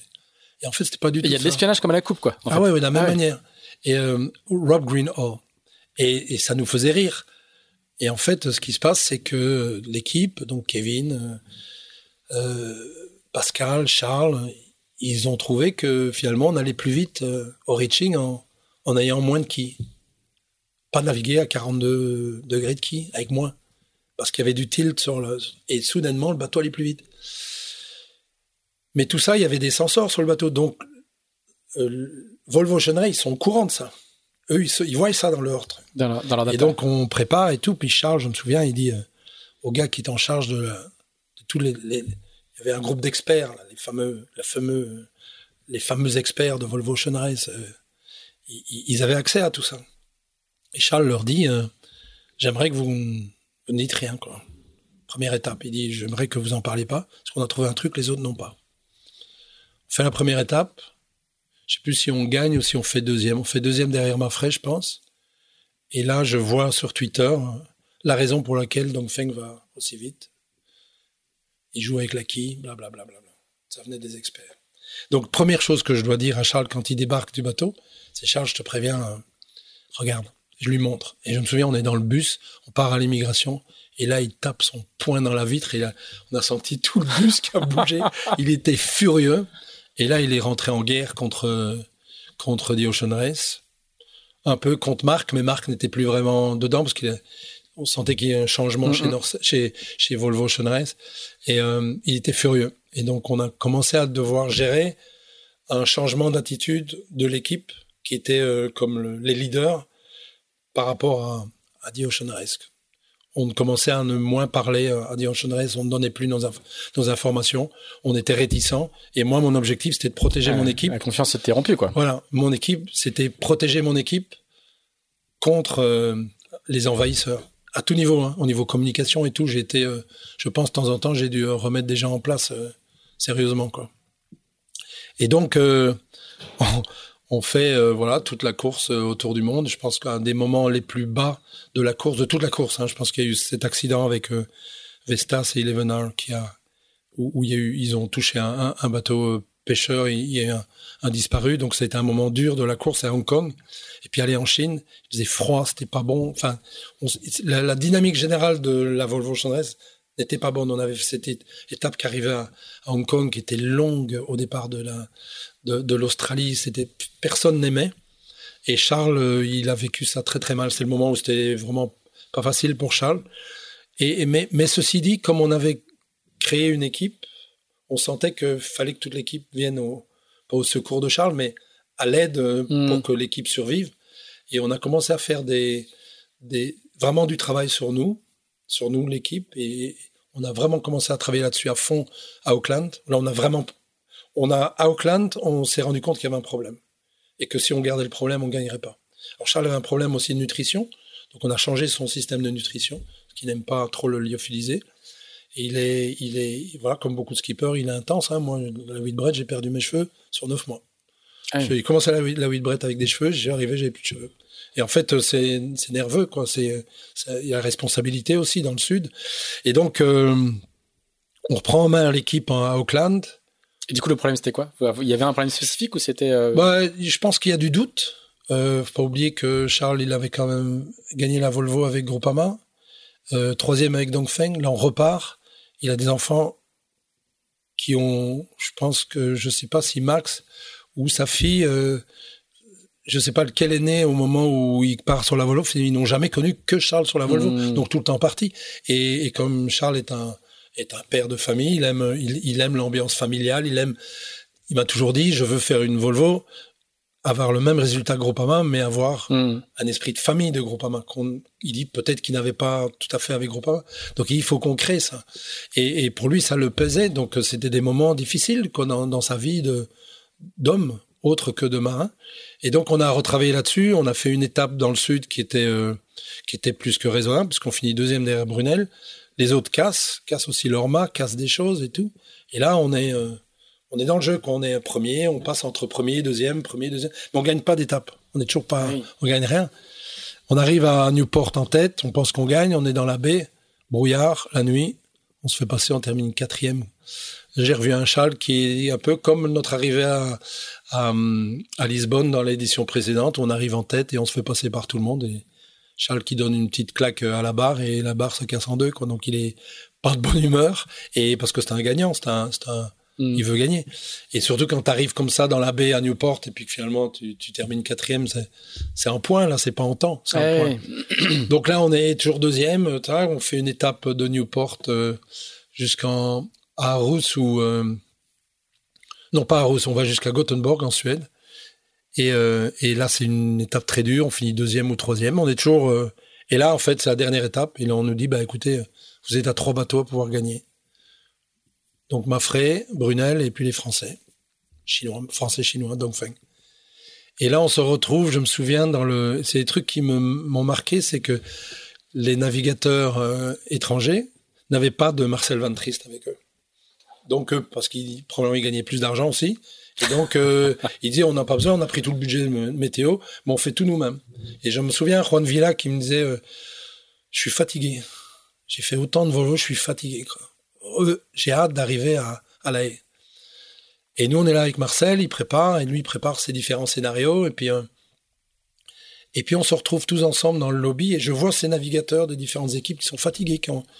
Voilà, même le, Kepi, Andrew Cape, qui est sur euh, Brunel, les mecs, ils ont déjà fin de la quarantaine, quoi. Ils ont, sont, c'est leur dernière, dans les dernières Volvo.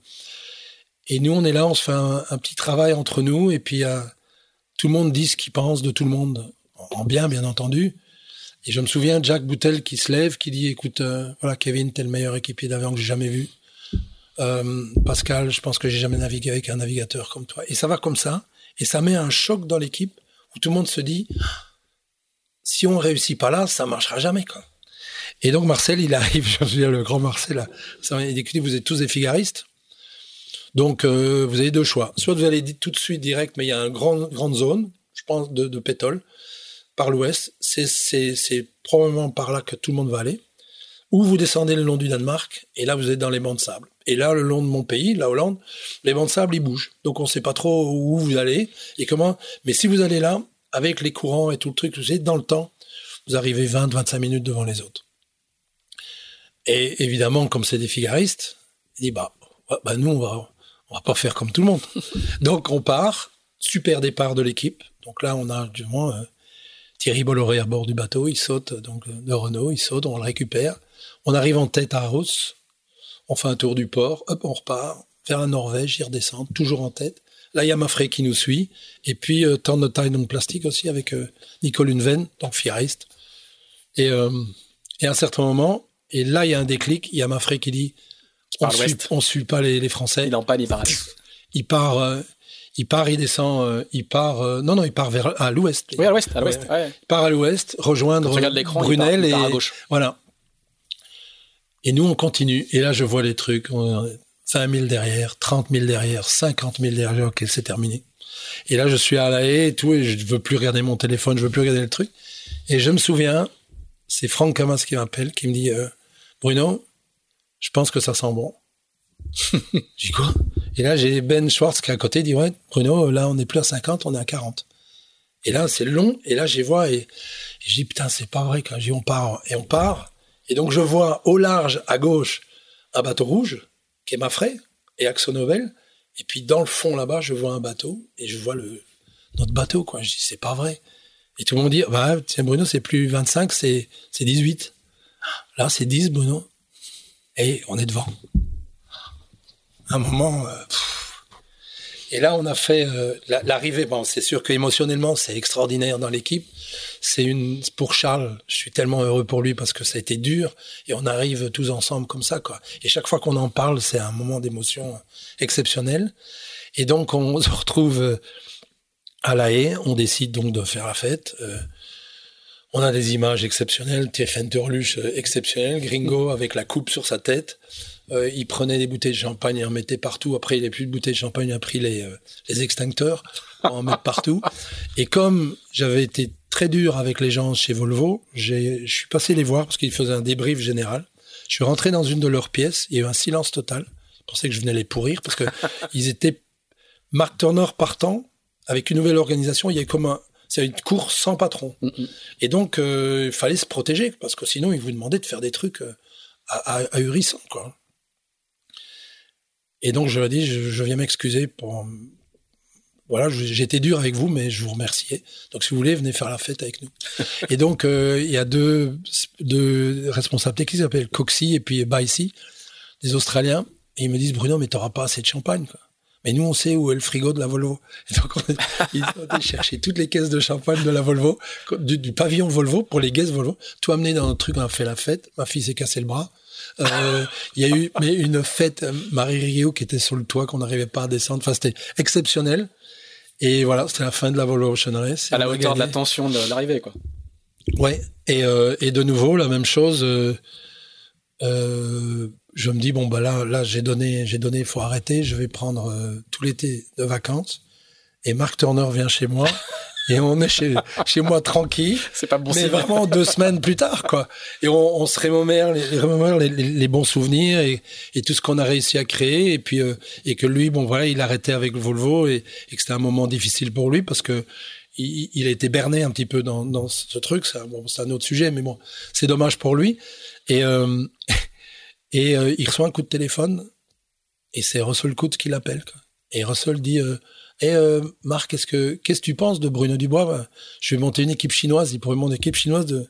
Et Marc, il dit De euh, ouais, CLGP. ouais, De CLGP. Il dit bah ouais, ouais, ouais, ouais, il est pas mal, ouais. Il est, il est donc il était en face de moi, chez, moi. Et donc c'est c'est c'est ahurissant. C'est c'est comme comme système. Il dit mais tiens, je suis je suis chez lui, je suis en face de lui. Quoi.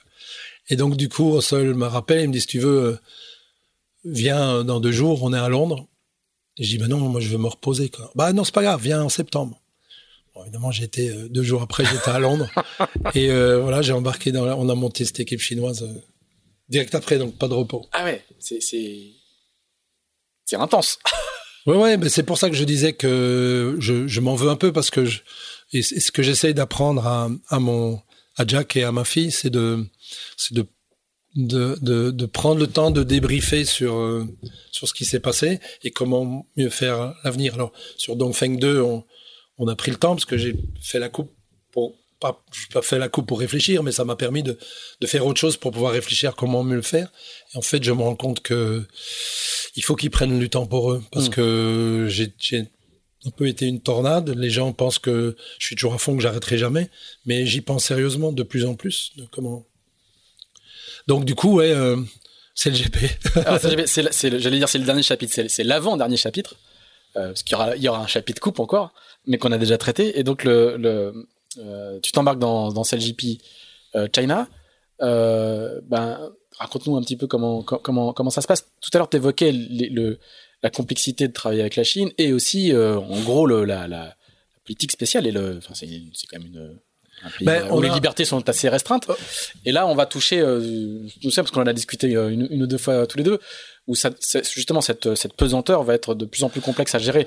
Mais avant, il y a quand même le, vous, allez faire une très bonne première saison. Oui, on, on, donc euh, Russell m'appelle, tu prendre des Chinois, donc je récupère les Chinois. Du coup, je récupère toute l'équipe de Dongfeng en fait, hein, euh, les marins, et je récupère l'équipe technique de Dongfeng aussi.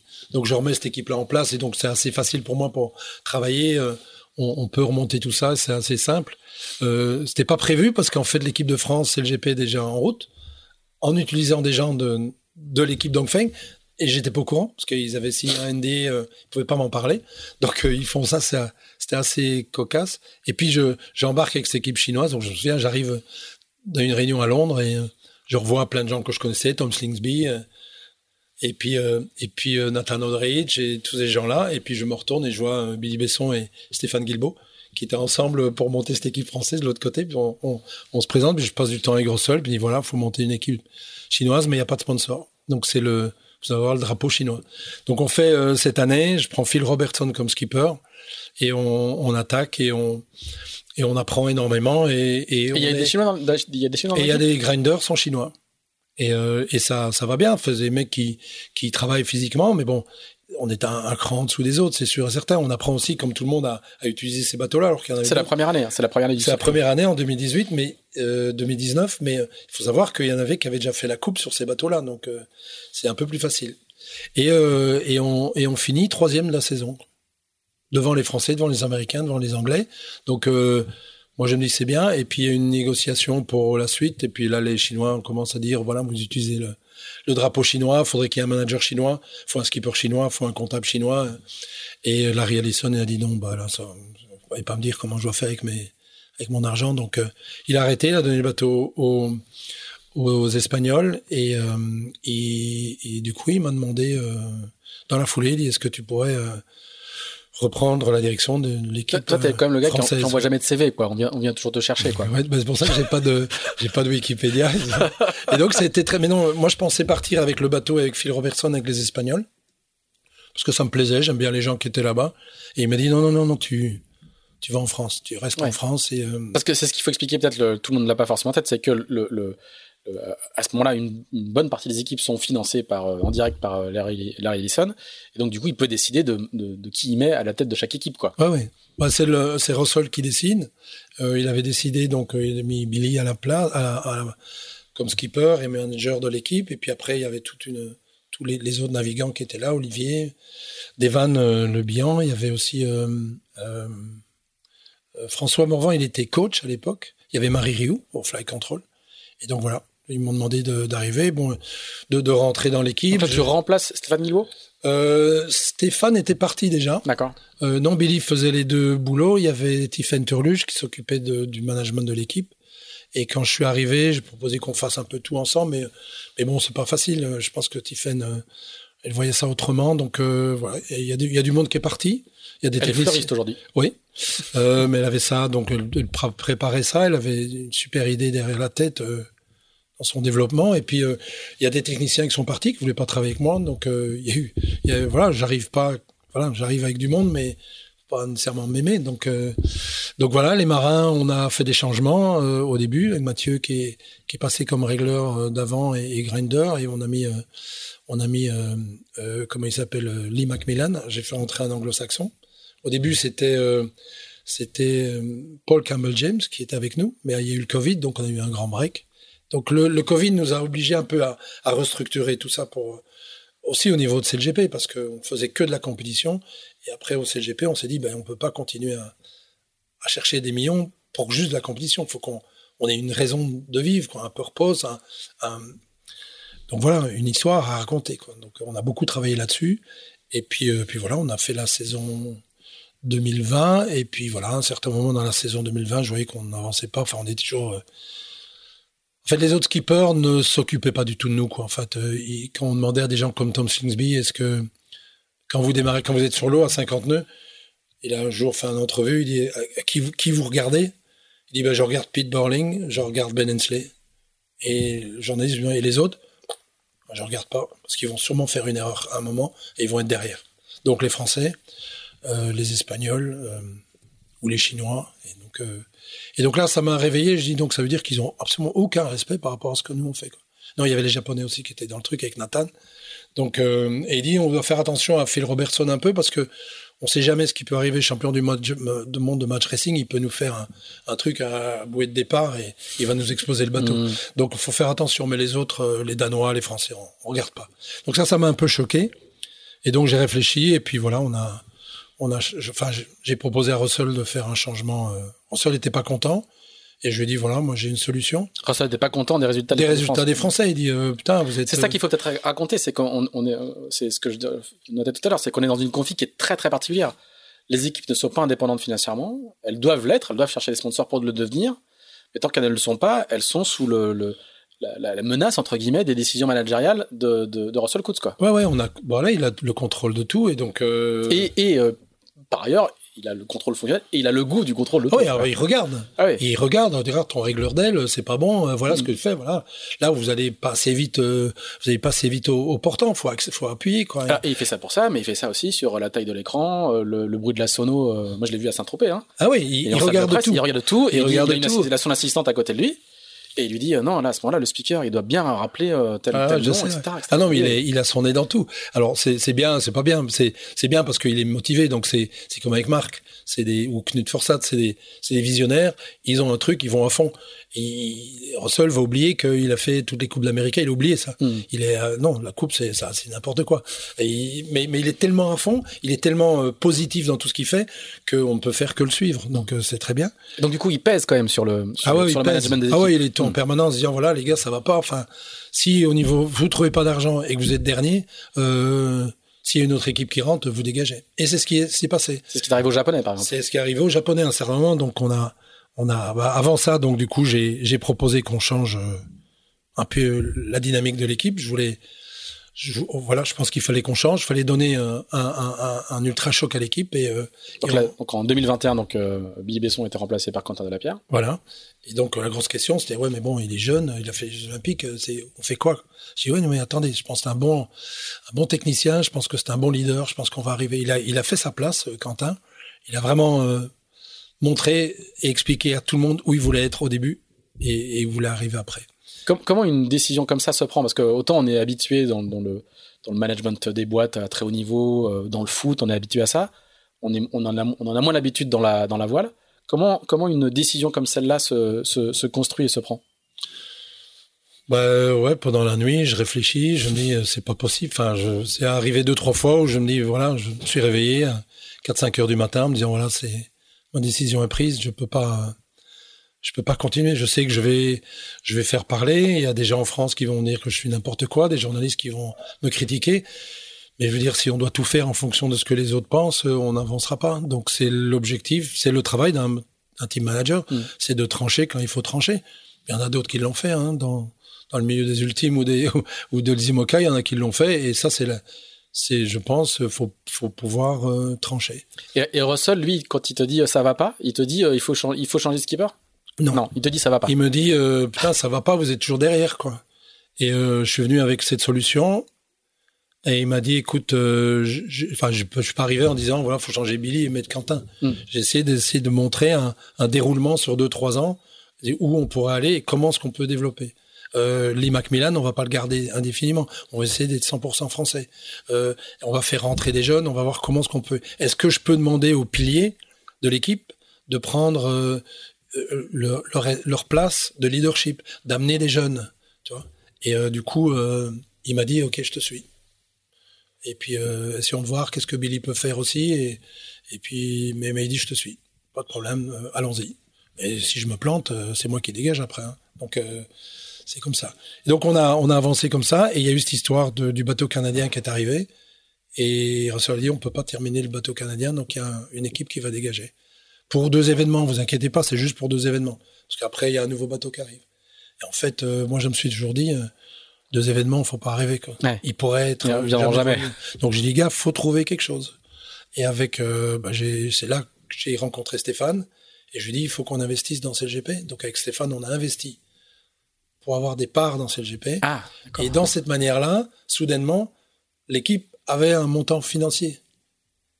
Et euh, du coup, Russell a dit bon bah, euh, Ah oui, je pense que vous avez un, un vrai investisseur, Ah, donc vous restez. Et c'est Nathan qui était deuxième au classement général, bah oui, mais pas d'avenir vraiment, pas d'avenir business, quoi. qui a dégagé. Et Russell a toujours dit, c'est ceux qui auront le moins bon résultat financier. Qui, et puis bon, j'ai aidé CLGP à faire le bateau suisse, puisque c'est l'ancien Groupama, Mhm. que j'ai été négocié chez Groupama pour eux. Donc il y a tout ça mis ensemble, que j'ai essayé de, de tout faire pour, et j'ai, ça, c'est un peu la loterie, enfin c'est un peu gamble que j'ai fait un peu. C'était pas avec Stéphane, je sais pas si on avait l'argent pour y aller vraiment, mais j'y étais quoi. Parce que sinon c'était la survie de l'équipe. Et si on dégageait pour deux, même deux événements, les autres, seraient- les marins seraient partis faire autre chose. Et, euh, et du coup, on devait recommencer à zéro. Où il y avait peut-être plus d'équipe. Et, là, il y a plus d'équipe japonaise. Donc euh, voilà. Et c'est et c'est comme ça, de par ce, cette euh, là, on a créé une équipe qui est un petit peu dans le style de Dongfeng. En fait, c'est une équipe familiale là maintenant où Quentin arrive à, voilà à tenir son équipe et euh, et à, où tout tout le monde partage et travaille entre les événements sur d'autres choses. Quoi. Et c'est comme ça qu'on progresse. Mais l'arrivée de Kevin fait que Kevin, Péponnet. Kevin Péponnet et Quentin, c'est c'est un duo euh, voilà qui, qui peut se comparer à, à, à d'autres niveaux, mais à, à Pete, Blair, Pete, euh, Pete Burling et, et Blair Tuck, quoi.